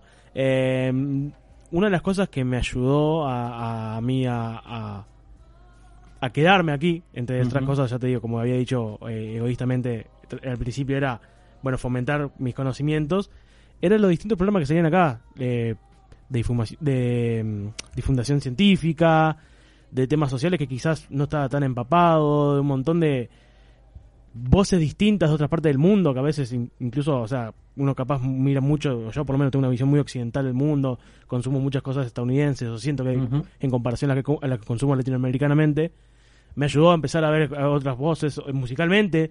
Si bien este al principio yo tenía una opinión sobre la música que se pasaba, pasaba acá en Radio Pedal porque sentía que a ciertos artistas se pasaban mucho, eh, de la música que empecé a descubrir, este después en la diaria, no sé, eh, en el día a día escucho escucho la radio porque a veces me gusta eh, escuchar a ver qué está saliendo, cómo está saliendo y después si no sí consumo otras cosas. Estoy muy en el podcast últimamente, lo cual es algo que em, me quiero empezar como a traer también acá a la radio que siento que, que es como que está empezando a tener ya, ya te hace tiempo, ¿no? Que está en la vuelta, pero bueno, están empezando a tener otras, otra vida, otro tipo de salir todavía más de lo que es el encasillamiento de un radio, un programa de radio, porque bueno, pasa a ser un programa de radio pregrabado, pero bueno, las limitaciones son las que le quieras dar vos a, bueno, desde el formato a la duración, porque también está eso, ¿no? Puedes valer, valer la duración, pero bueno, realmente creo que me gustan mucho los programas que salen acá porque me gustan mucho las personas que salen acá, entonces obligatoriamente tipo que tengo esa conexión. Me interesan esos artistas que eran muy repetidos en Radio Pedal o son muy no, repetidos. No, bueno, no vamos a entrar en esta porque está. Porque no. Como ves, estoy con la polémica. Porque tienes una persona adentro que a uno de, los- de esos artistas le gusta mucho y, viste, no, no, no da como para empezar a. No me quiero llevar mal con el último programa del viernes. Después fuera de micrófono nos pasás la lista. Por hablamos, sí, sí, sí. sí. Hay, hay, hay divergencias, eso está bueno también en la selección musical. Culturalmente también, en el, en hecho muestra diversidad, gente que viene con trayectorias totalmente diferentes. También la cultura más militante eh, a veces es eh, un poco encorsetada, también cerrada, y encontrarse también con compañeros y compañeras de otras trayectorias, la idea de una manera que la enriquece, porque también se conforma como una cultura un poco por momentos cerrada, ¿no? Cómo, cómo la enriqueces si no es con estos cruces, con estos encuentros. Sí, el, eh, los operadores y operadoras de Radio Pedal son un baluarte muy importante. Eh, si hay algo que siempre le decimos a todos los programas, eh, la persona que está ahí del otro lado es un militante de la radio, entonces hay que cuidarlo, mucho. Y, y una forma de cuidarlo es hacerlo parte de lo que está haciendo acá. Este, podrás tener el mejor programa del mundo, pero si a la persona que está del otro lado la usás como un empleado en cualquier otro lugar que va y te corta un boleto y, y- pasás, este, estamos perdiendo. Eh, el operador, operadora, te puede salvar un programa horrible que tengas o te puede arruinar el mejor programa que hayas preparado. Eh, y, y no por voluntad propia, capaz que por una cuestión de ganas. Y algo que ha sumado mucho es, es bueno, aparte, a mí en lo personal, es tener operadores y operadoras del otro lado de Radio Pedal que me estén sugiriendo cosas. Que se animen a decirme, bolito, esto que está pasando ya me tiene repodrido, lo pasaste 45 veces. Me pasaste el tema de Manu Chao 35, el de calle 13 22, el de, el de Manu y el, de- el de Apareció la lista, apareció la Extremo- lista. Extremoduro 325, bueno, pará un poquito. ¿Pero te hacía caso en serio, Sanfer? ¿O... Sí, eh, es algo que siempre está buenísimo, que todas las sugerencias y todas las ideas bien defendidas van a ser bien recibidas. Ese es el cassette que me dejó para siempre esta radio. Muy bien. Eh, en el final, avisos parroquiales, cosas que quieran difundir. Hasta hace poco tiempo eh, estaban agitando un poco para que otros colectivos se sumaran a la casa, porque hay que sostenerla económicamente. Es un colectivo que se autogestiona y la casa hoy es un costo fijo, como decías, fuerte. Entonces, lo que quieran comentar para, para ayudar un poco en la difusión ahí. Nos encanta que nosotros siempre, en trazos, cada vez que arranco el programa, digo en las redes sociales, Facebook, Twitter, Instagram, pero la red social que más nos gusta es el cara a cara. San Salvador 1510, entre Martínez Trueba y Salto, se arriman, tocan timbre cuando quieran, casi siempre hay gente acá, tocan timbre y siempre va a haber algo para compartir. Hay alguien de Radio Pedal, cualquier persona de Radio Pedal está capacitada para poder contarte del proyecto. No hay que hablar con ningún coordinador, con nadie. Si quieren sí podemos coordinar, pero no es necesario. Siempre hay gente en la puerta, tomando mate, fumándose un cigarrito en la puerta. Che, acá Radio Pedal, ah, quería saber. Y sucede, ha sucedido, y al día de hoy hay gente que tiene programas que se arrimó viniendo a tocar timbre y nada más. Eh, nuestro el, el intercambio que nosotros queremos y deseamos es que, que queremos realmente que, que, que suceda eso, más allá de que nos pueden contactar por cualquier red social. Pero, pero también se pueden sumar de otras maneras. O sea, para venir a Radio Pedal, para ser parte de este proyecto, no es necesario querer hacer radio. Eso es lo que queremos decir. Acá están abiertas las puertas para que, si querés venir y tenés ganas de conquistar una isla, trae la idea y capaz que el soporte y la estructura de este proyecto puede llevarte a poder conquistar esa isla. Eh, podemos hacer cualquier cosa.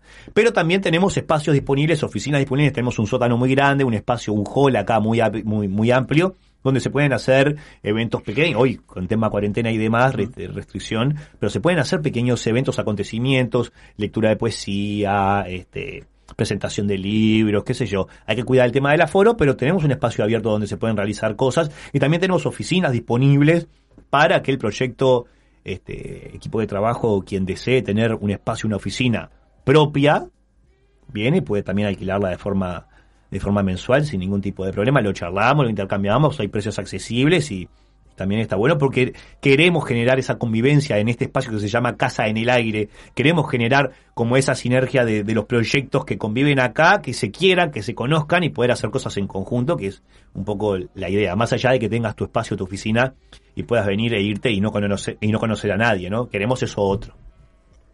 Bien, les agradecemos mucho. Eh, queríamos hacer esta entrevista hace ya, eh, lo dijimos al inicio, un tiempo. También es nuestra forma de agradecer como el encuentro, el espacio que, que, estamos habitando hace ya casi tres meses. Al, eh, nos arrimamos como para arrancar en plena pandemia, se demoró un poquito por la pandemia. Comenzamos el programa y la verdad nos estamos sintiendo súper a gustos y le queríamos agradecer y la forma también que nos parecía lindo era compartir un rato del programa y que, que bueno, quienes leen, escuchan eh, Sur puedan también conectarse con Radio Pedal, con los otros programas, con el, el ambiente y la energía que hay acá, que la, la agradecemos porque siempre hay muy buena onda y no es una cuestión de cumplido nomás. No es sencillo, eh, no es necesariamente eh, los buenos ambientes y los buenos climas se generan y tiene que ver mucho con la gente que lleva adelante los proyectos y con las ganas que se le ponen. Entonces, bueno, a los nuevos que se quieran sumar y a los que ya están, les agradecemos por, bueno, por gestar estos espacios, porque no en, no en vano un espacio en pleno centro de Montevideo, relativamente ubicado céntrico, con buena infraestructura, eh, grande, abierto, y que en realidad no es una propuesta ni privada ni estatal, es una propuesta que la propia gente de manera colectiva lo hace, también muestra que hay una modalidad de organizar la vida y las cosas que nos parecen que hay que hacer en esta vida de otra manera que no son las que eh, usualmente se, se comprenden o clásicamente se comprenden como o lo que hace el Estado o lo que hace una empresa. Entonces, bueno, nada, hay un colectivo acá que, que, que permite que esto funcione y me parece que está bueno reconocerlo. Eh, son esfuerzos de mucho trabajo, de muchas horas de trabajo puestos para que esto sea de esta manera. Eh, y, y para los que creemos en realidad en que la sociedad puede organizarse de esa manera, a partir del esfuerzo colectivo compartido de la gente que comparte trabajo y que no es un trabajo asalariado necesariamente, pero cumple con lo que necesitamos para vivir dignamente, eh, difundirlo, comentarlo y compartirlo, porque bueno, estamos también habitando este espacio desde hace unos meses. Hay una de las cosas que siempre decimos es que no somos un medio de comunicación serio. Creemos que, la comunicación no tiene que ser seria, tiene que ser responsable. Eh, y el clima de trabajo que, generamos y que se genera acá también es una decisión política de este colectivo y, poder ver y, y recibir ese feedback de que esa decisión política que tenemos tiene eh, buen recibimiento del otro lado y que genera y repercute de forma positiva, para nosotros es de las cosas más gratas que podemos tener, así que muchas gracias y bienvenido siempre, obviamente. Vamos arriba. Vamos a seguir eh, con música que hoy en todo el programa, además del, de- del colectivo Radio Pedal, Sanfer continúa con la selección musical. ¿Con quién venimos? Vamos a escuchar una canción que se llama De las Velas de Miel y mi Miel Lagarto, que bueno, Miel es una integrante de- del colectivo acá, tiene un programa de efectos especiales. No quiero dar favoritismos, porque ya tiene algún programa con ella, pero bueno, vamos a hablar la canción de ella ahora.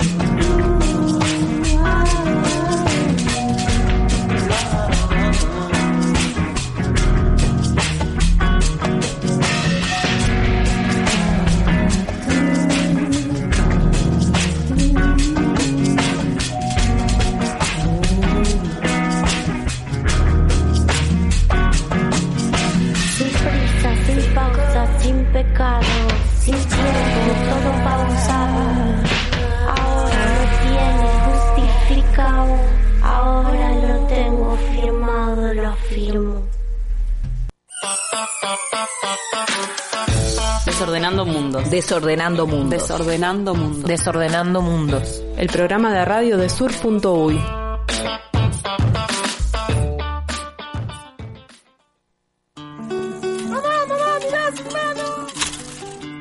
Radio Pedal.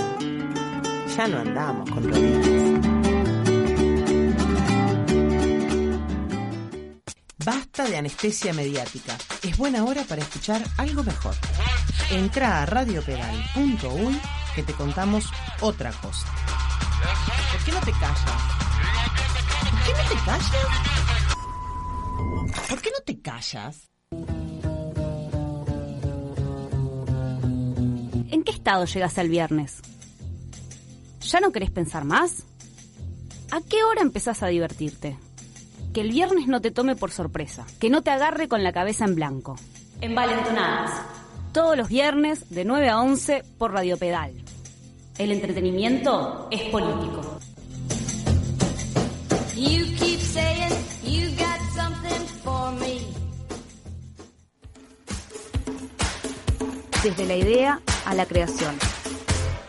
Tramoya, el programa que desarma tramas. Todos los jueves, de 21 a 22.30 horas. Conducido por Noelia Rocha y por Danilo Rocha.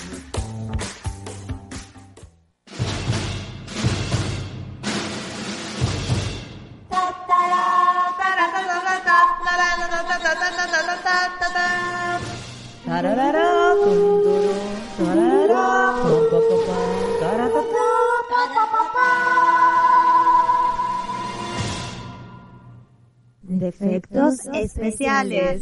Lunes a las 10 de la noche.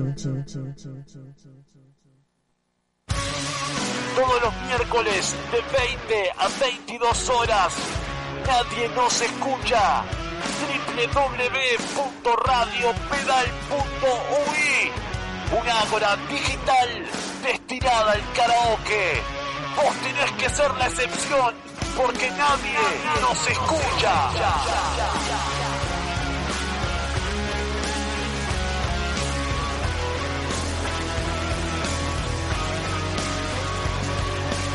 Nadie nos escucha. www.radiopedal.ui Todos los miércoles de 20 a 22 horas.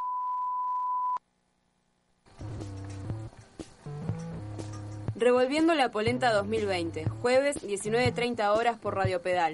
Ahí nos escuchamos. Polenta directo de la olla. El arte que agita, la política que nos toca hacer y la comunidad que intentamos. Porque urgente es otra cosa. Revolviendo la polenta.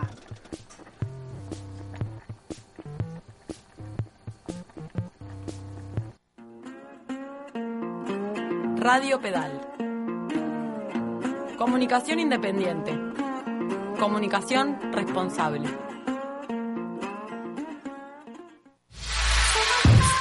Desordenando Mundos. El programa de radio de sur.uy.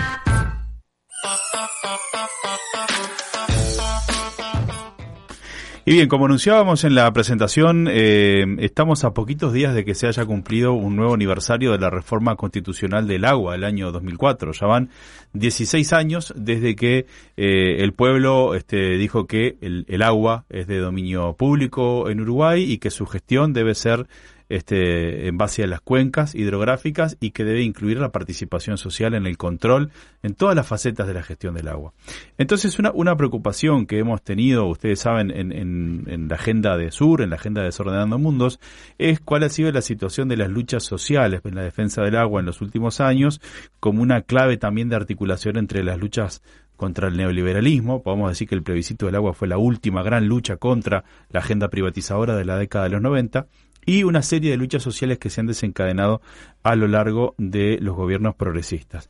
Y eh, una, una, una preocupación que existe es cuál es la situación de los recursos hídricos del, del, agua en Uruguay en las diferentes cuencas, que son estas unidades de gestión y de organización, digamos, de, de el uso del agua que tiene que tener, según dice la Constitución, prioridad para el abastecimiento a las poblaciones. Entonces lo que hicimos fue consultar al respecto a Luis Aubriot. Luis es eh, docente, investigador de la Universidad de la República, la Facultad de Ciencias, del área de limnología, es el área que estudia las aguas que están quietas, los lagos y las, y las lagunas de nuestro país, y lo consultamos específicamente sobre cuál es la situación del agua en las diferentes cuencas en Uruguay. Respecto a tu primera pregunta eh, sobre el estado actual de las cuencas y la proyección, eh, estamos frente a una situación muy similar a la que veníamos teniendo anteriormente, eh, con, con, los vaivenes que puede haber en, en, las, en las actividades productivas, ¿no? Eh, pero no, a, a, no ser por el Santa Lucía y, y por los planes de, de, mitigación de la eutrofización en el Santa Lucía, eh, el resto de las cuencas estamos en una situación muy similar y sujeta a los vaivenes de las actividades productivas en, cada cuenca o subcuenca. Lo que sí es, llamativo, nosotros seguimos trabajando con, con, convenios o con proyectos, tratando de buscar herramientas este, que sean este, más remotas o de acceso a datos, que eso ha sido una ventaja este, de la anterior administración de disponibilizar este, bases de datos importantes ¿no? para que nosotros podamos trabajar y analizar es cosa que se hizo durante la pandemia, la seguimos haciendo, ¿no? Aprovechando este periodo. Eh, lo que le, te comentaba es que lo que sí nota, noto, y notamos muchos colegas, es eh, hay como un silencio muy importante en las comisiones de Cuenca, o al menos en Santa Lucía ha ocurrido, que no, no ha habido reuniones ni, ni llamados, y Sí, sé que ha habido en la cuenca del Río Negro o cuenca del Tacuarembó, se hizo de forma virtual, pero no en el caso de Santa Lucía, por ejemplo. Este, en ese sentido, la, eh, continuidad de esas comisiones, este, mm, las desconozco en qué estado se encuentran y, cuál va a ser su, su plan de trabajo. Eh, pero la, la proyección hacia futuro eh, va, como, como te decía, va a depender mucho de, este, de, lo- de la presión productiva que se genere en esas cuencas. Eh, eh, por ejemplo, en el cambio de los precios de cereales, que lo hemos visto muy, este, que, ha ido muy de la mano con respecto a la concentración de fósforo en el río Santa Lucía. Eh, por ejemplo, sobre el, el comienzo de la, de la, de la planta, el, el funcionamiento de la planta de UPM en el Río Negro. También es una incógnita de cómo, cómo se va a ver reflejado en el mismo río, aunque tenemos algunas ideas. Pero un poco la proyección va por ese lado. Nosotros estamos trabajando, como te decía, con la este el trabajo con datos o base de datos, sumado a plataformas de trabajo remoto a nivel de imágenes satelitales, eh, poniendo a punto herramientas que permitan el monitoreo más este, descentralizado y más, eh, eh, digamos, independiente de, de- lo presencial, ¿no? En, en estos tiempos que es más complicado poder ir al campo, este, cumplir con los protocolos y tener la frecuencia de trabajo que, te- que veníamos teniendo. Bien, ese era Luis Auriot, como decíamos, docente de la Facultad de Ciencias, investigador de, de- estos temas, formado en, en- en- en el área de las ciencias biológicas, explicándonos cuál es la situación actual de las cuencas. Y él nos planteaba ahí un concepto que vos también mencionabas, Diego, que es el de la eutrofización. Eh, esto es cuando los sistemas acuáticos están sobrecargados de nutrientes. ¿Qué es lo que pasa en esos sistemas? Se genera un mayor desarrollo de las especies vegetales, ¿sí? de las pequeñas plantas, de este, microalgas, y es, esos vegetales, como ustedes saben, consumen oxígeno. Y lo que hacen es consumir el oxígeno del agua y este, eliminan la posibilidad de otro tipo de vida que no sea esa vida. Entonces generan este, sistemas que están colmatados de estas especies vegetales que son, por ejemplo, las microalgas o las cianobacterias, que son las que luego terminan en, en, en las costas generando problemas este, para el uso de las playas o generando también inconvenientes con, con la potabilización. Entonces, lo que le preguntamos también a Luis fue, ¿Qué va a pasar este verano? ¿Ya es posible predecir si vamos a tener de nuevo floraciones de ciano- cianobacterias? ¿Vamos a poder usar las playas de Uruguay? Esto fue lo que nos respondió. Bueno, eh, es un poco el panorama, es un poco incierto a nivel de, de la proyección y, y la situación actual que no ha sido muy, muy diferente a lo que ha venido siendo anteriormente. Lo que con respecto a, a la sequía o a la proyección que hay sobre este- esta niña o evento de sequía que podría venir en, eh, en primavera-verano, eh, sí se, espera un, incremento de la presencia de cianobacterias en las cuencas de origen, eh, ya sea Río Negro, Río Uruguay, como pasó en el verano pasado, embalse Salto Grande y también se produjo en Laguna de Castillos, en Laguna del Sauce eh, y se esperan condiciones muy muy similares con fuertes floraciones en esas zonas, pero que no van a afectar a lo que es la parte más este, eh, más visible, que es la costa de Montevideo y Canelones y Maldonado y Rocha, como pasó en el fenómeno de 2019. Es decir, probablemente no lleguen hasta Montevideo o sea muy esporádico, pero eso no quiere decir que sean intensas en sus lugares de origen y que puedan provocar este, este, problemas en, esos sitios. Lo que asociado a esto, que es lo que se espera, ¿no? que las floraciones estén más centradas en sus lugares de origen y en, los ríos, eh, lo que sí es algo interesante y bueno, con este cambio que ha habido este año, ¿no? con, la pandemia, eh, se ha visto un poco como que la percepción del, del fenómeno calidad de agua o oceanobacterias ha cambiado un poco a nivel de la población, de la gente. Este, se cambió hacia el tema de la pandemia, ¿no? Como realmente una preocupación muy importante, pero poco se ha dejado un poco de lado el- el- los problemas este, ambientales y de calidad de agua que antes eran fuertemente denunciados por las, por, por las personas, ¿no? Por, por la, los- la- la gente que, que habita esos cursos de agua y, y- en las ciudades del interior que se ven directamente afectados. Bueno, eso lo, hemos visto como un, al menos como un fenómeno este, que ha cambiado bastante y, a nivel, y la presión que se puede generar a nivel político también cambia, ¿no?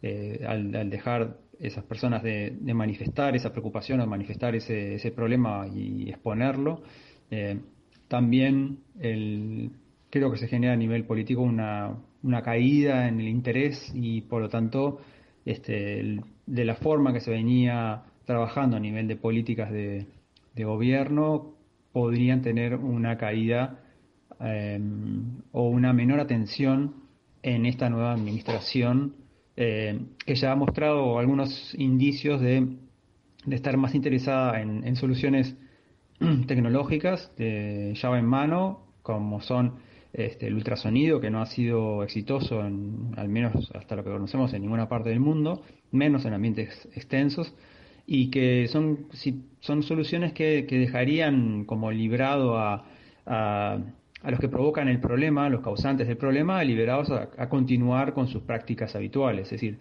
es una tecnología que no molesta a, a los que están generando el problema de contaminación, sino que pasa a, a sacar un, el síntoma, ¿no? A eliminar el síntoma, pero la calidad de agua sigue siendo mala, a pesar de que el síntoma se, se elimina, aunque no se elimina a través de, de estas boyas con ultrasonido, como se ha planteado.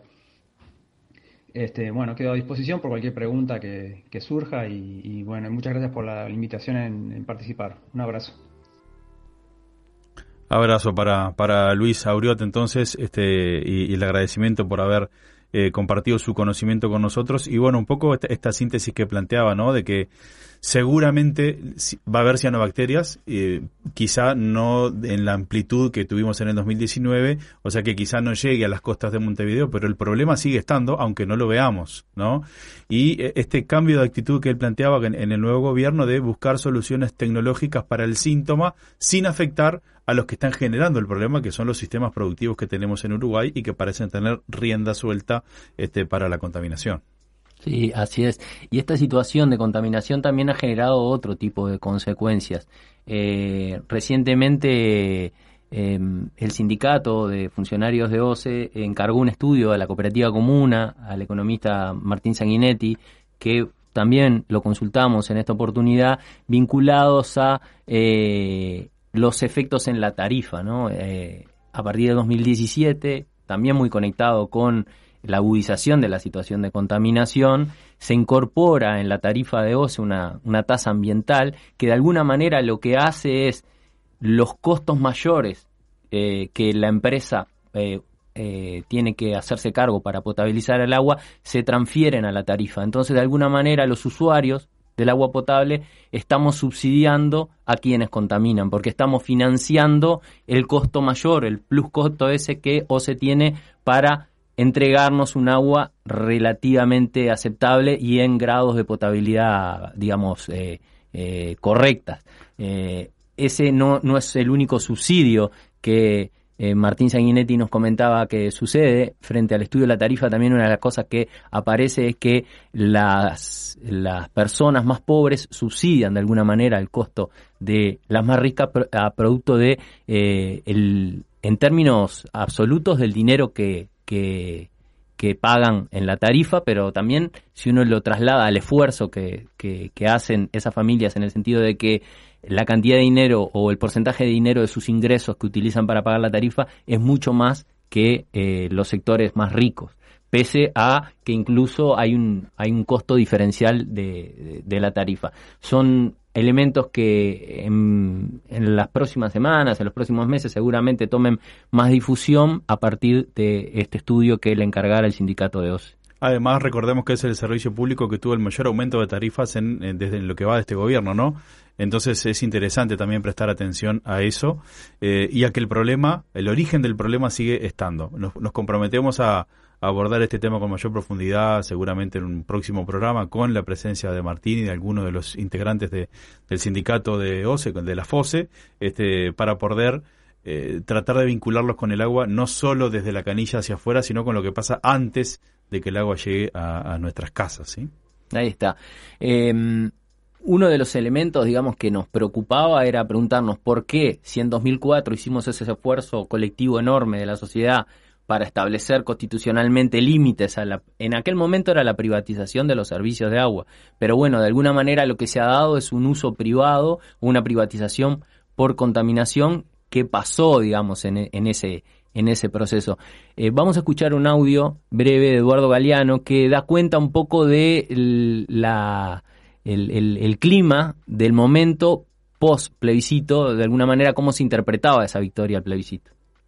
El plebiscito del agua fue también una victoria contra la impotencia, contra la tradición de la impotencia, que pretende convencernos, esa cultura de la impotencia pretende convencernos, por ejemplo, en el caso del agua, de que no podemos ser dueños de nuestra propia agua porque jamás seremos capaces de administrarla.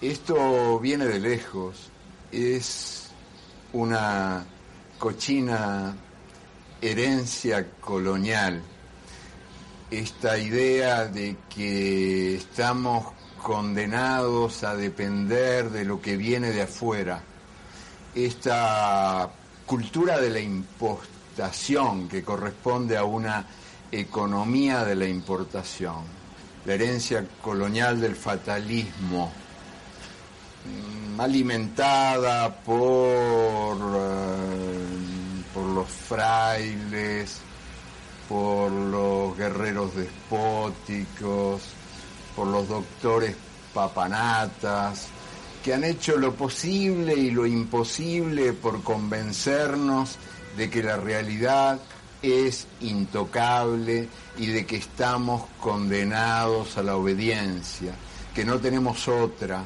que lo nuestro es el eco de voces ajenas, sombras de otros cuerpos, que no tenemos ni tendremos nunca la capacidad de pensar con nuestra propia cabeza, de sentir con nuestro propio corazón y de caminar con nuestras propias piernas. El plebiscito del agua es el primero en el mundo. Aquí en el Uruguay se ha hecho por primera vez en la historia universal un plebiscito del agua.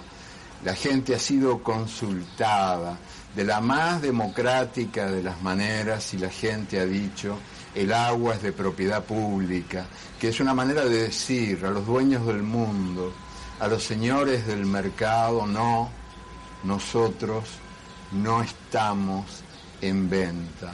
Nuestro país no está en venta, nuestra agua no está en venta, nosotros no somos baratijas en venta.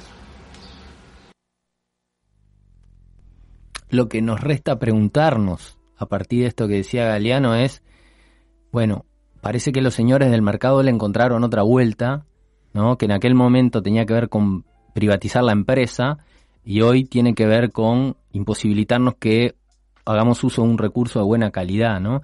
Eh, ¿Qué pasó en este proceso, no? Y que tiene que ver mucho con un con un con una dinámica que, que hemos estado en el último tiempo estudiando por otras tareas nuestras, tanto Carlos como yo, que tiene que ver con todo el proceso del postplebiscito, la reglamentación de la reforma constitucional y cómo finalmente se terminan instalando los mecanismos de control o participación social como las comisiones de Cuenca. Un hecho paradigmático es que pese a que la, la, reforma constitucional obliga a la participación social, estos mecanismos de comisión de Cuenca, por la reglamentación que hiciera el gobierno en 2009, no son vinculantes. O sea, las decisiones que tomen las comisiones de Cuenca no son vinculantes. Y a mí otro elemento que estudiando también la forma en que se terminaron integrando las comisiones de Cuenca me parece que dificulta y sobre todo contradice eso del uso para consumo humano como prioritario es que las comisiones de Cuenca tienen Estado, usuarios y sociedad civil. Y los usuarios son las empresas, no son los usuarios del agua potable. Entonces ahí mismo, en, la- en el mecanismo mismo de participación, hay una concepción del agua, el que usa el agua como recurso productivo. Y la conexión entre la actividad productiva y la contaminación de, de las cuencas es muy grande, lo decía Uriot, y está bastante eh, comprobado de la conexión entre el paquete tecnológico de la soja, la forestación con eh, la contaminación de las cuencas. Sin duda, y además quizás cuando escuchábamos a Galeano podemos pensar en lo que pasó con la ley de riego, ¿no? Es decir, bueno, una- un nuevo mecanismo que este, trampea la reforma de la Constitución para favorecer a los privados que lucran con el agua. Pero hay otras formas de privatización del agua que, que tenemos mucho más naturalizadas y mucho menos discutidas, como por ejemplo la venta del agua embotellada. Entonces tenemos que con el deterioro de la calidad del agua que brinda OCE hay un aumento exponencial del agua embotellada este, en sus diferentes formas, ¿no? Este, los, este, las botellitas chicas, las grandes, ¿no? Este, los bidones. eh, y eso también es, algo de lo cual tenemos que pensar, ¿no? ¿Qué ha sucedido en estos últimos años que esa forma de acceso privado al agua también este, se ha consolidado en nuestro, en nuestro país? Sí, incluso hay un proceso paralelo de eh, que las empresas de venta de agua embotellada se vendieron en ese mismo periodo, digamos, en ese mismo periodo de tiempo que se da la contaminación a empresas transnacionales. La más importante, la Danone, que se hace de, Salus, y la eh, chilena, la CCC, creo que es, la compañía cervecera chilena, que compra nativa, compra las principales fuentes. Entonces, tenemos la dinámica mercantil que nos que contamina, nosotros subsidiamos esa contaminación y a la vez hay una explosión en el mercado de venta agua embotellada que es utilizado por la misma dinámica mercantil. Ahí nuevamente el desafío es, bueno, si no sacamos de la dinámica mercantil el cuidado del agua, eh, seguramente lo que contemos dentro de 2, 3, 5, 10 años sean situaciones aún más complicadas que la que tenemos hoy. Bueno, se nos terminó el tiempo del programa, nos tenemos que ir, porque si no, los vecinos no- nos van a desalojar. Eh, un placer, Diego, este, suplir a Victoria Furtado en este programa. Saludo para Vito, para todo el equipo, para toda la audiencia y nos vemos la semana próxima. Nos vemos.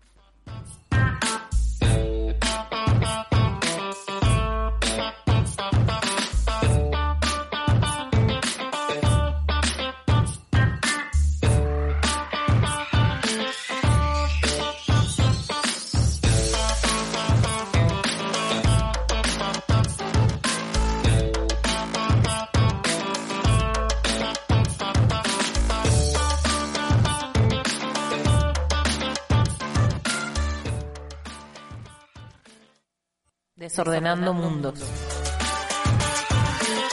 El programa de radio de Sur.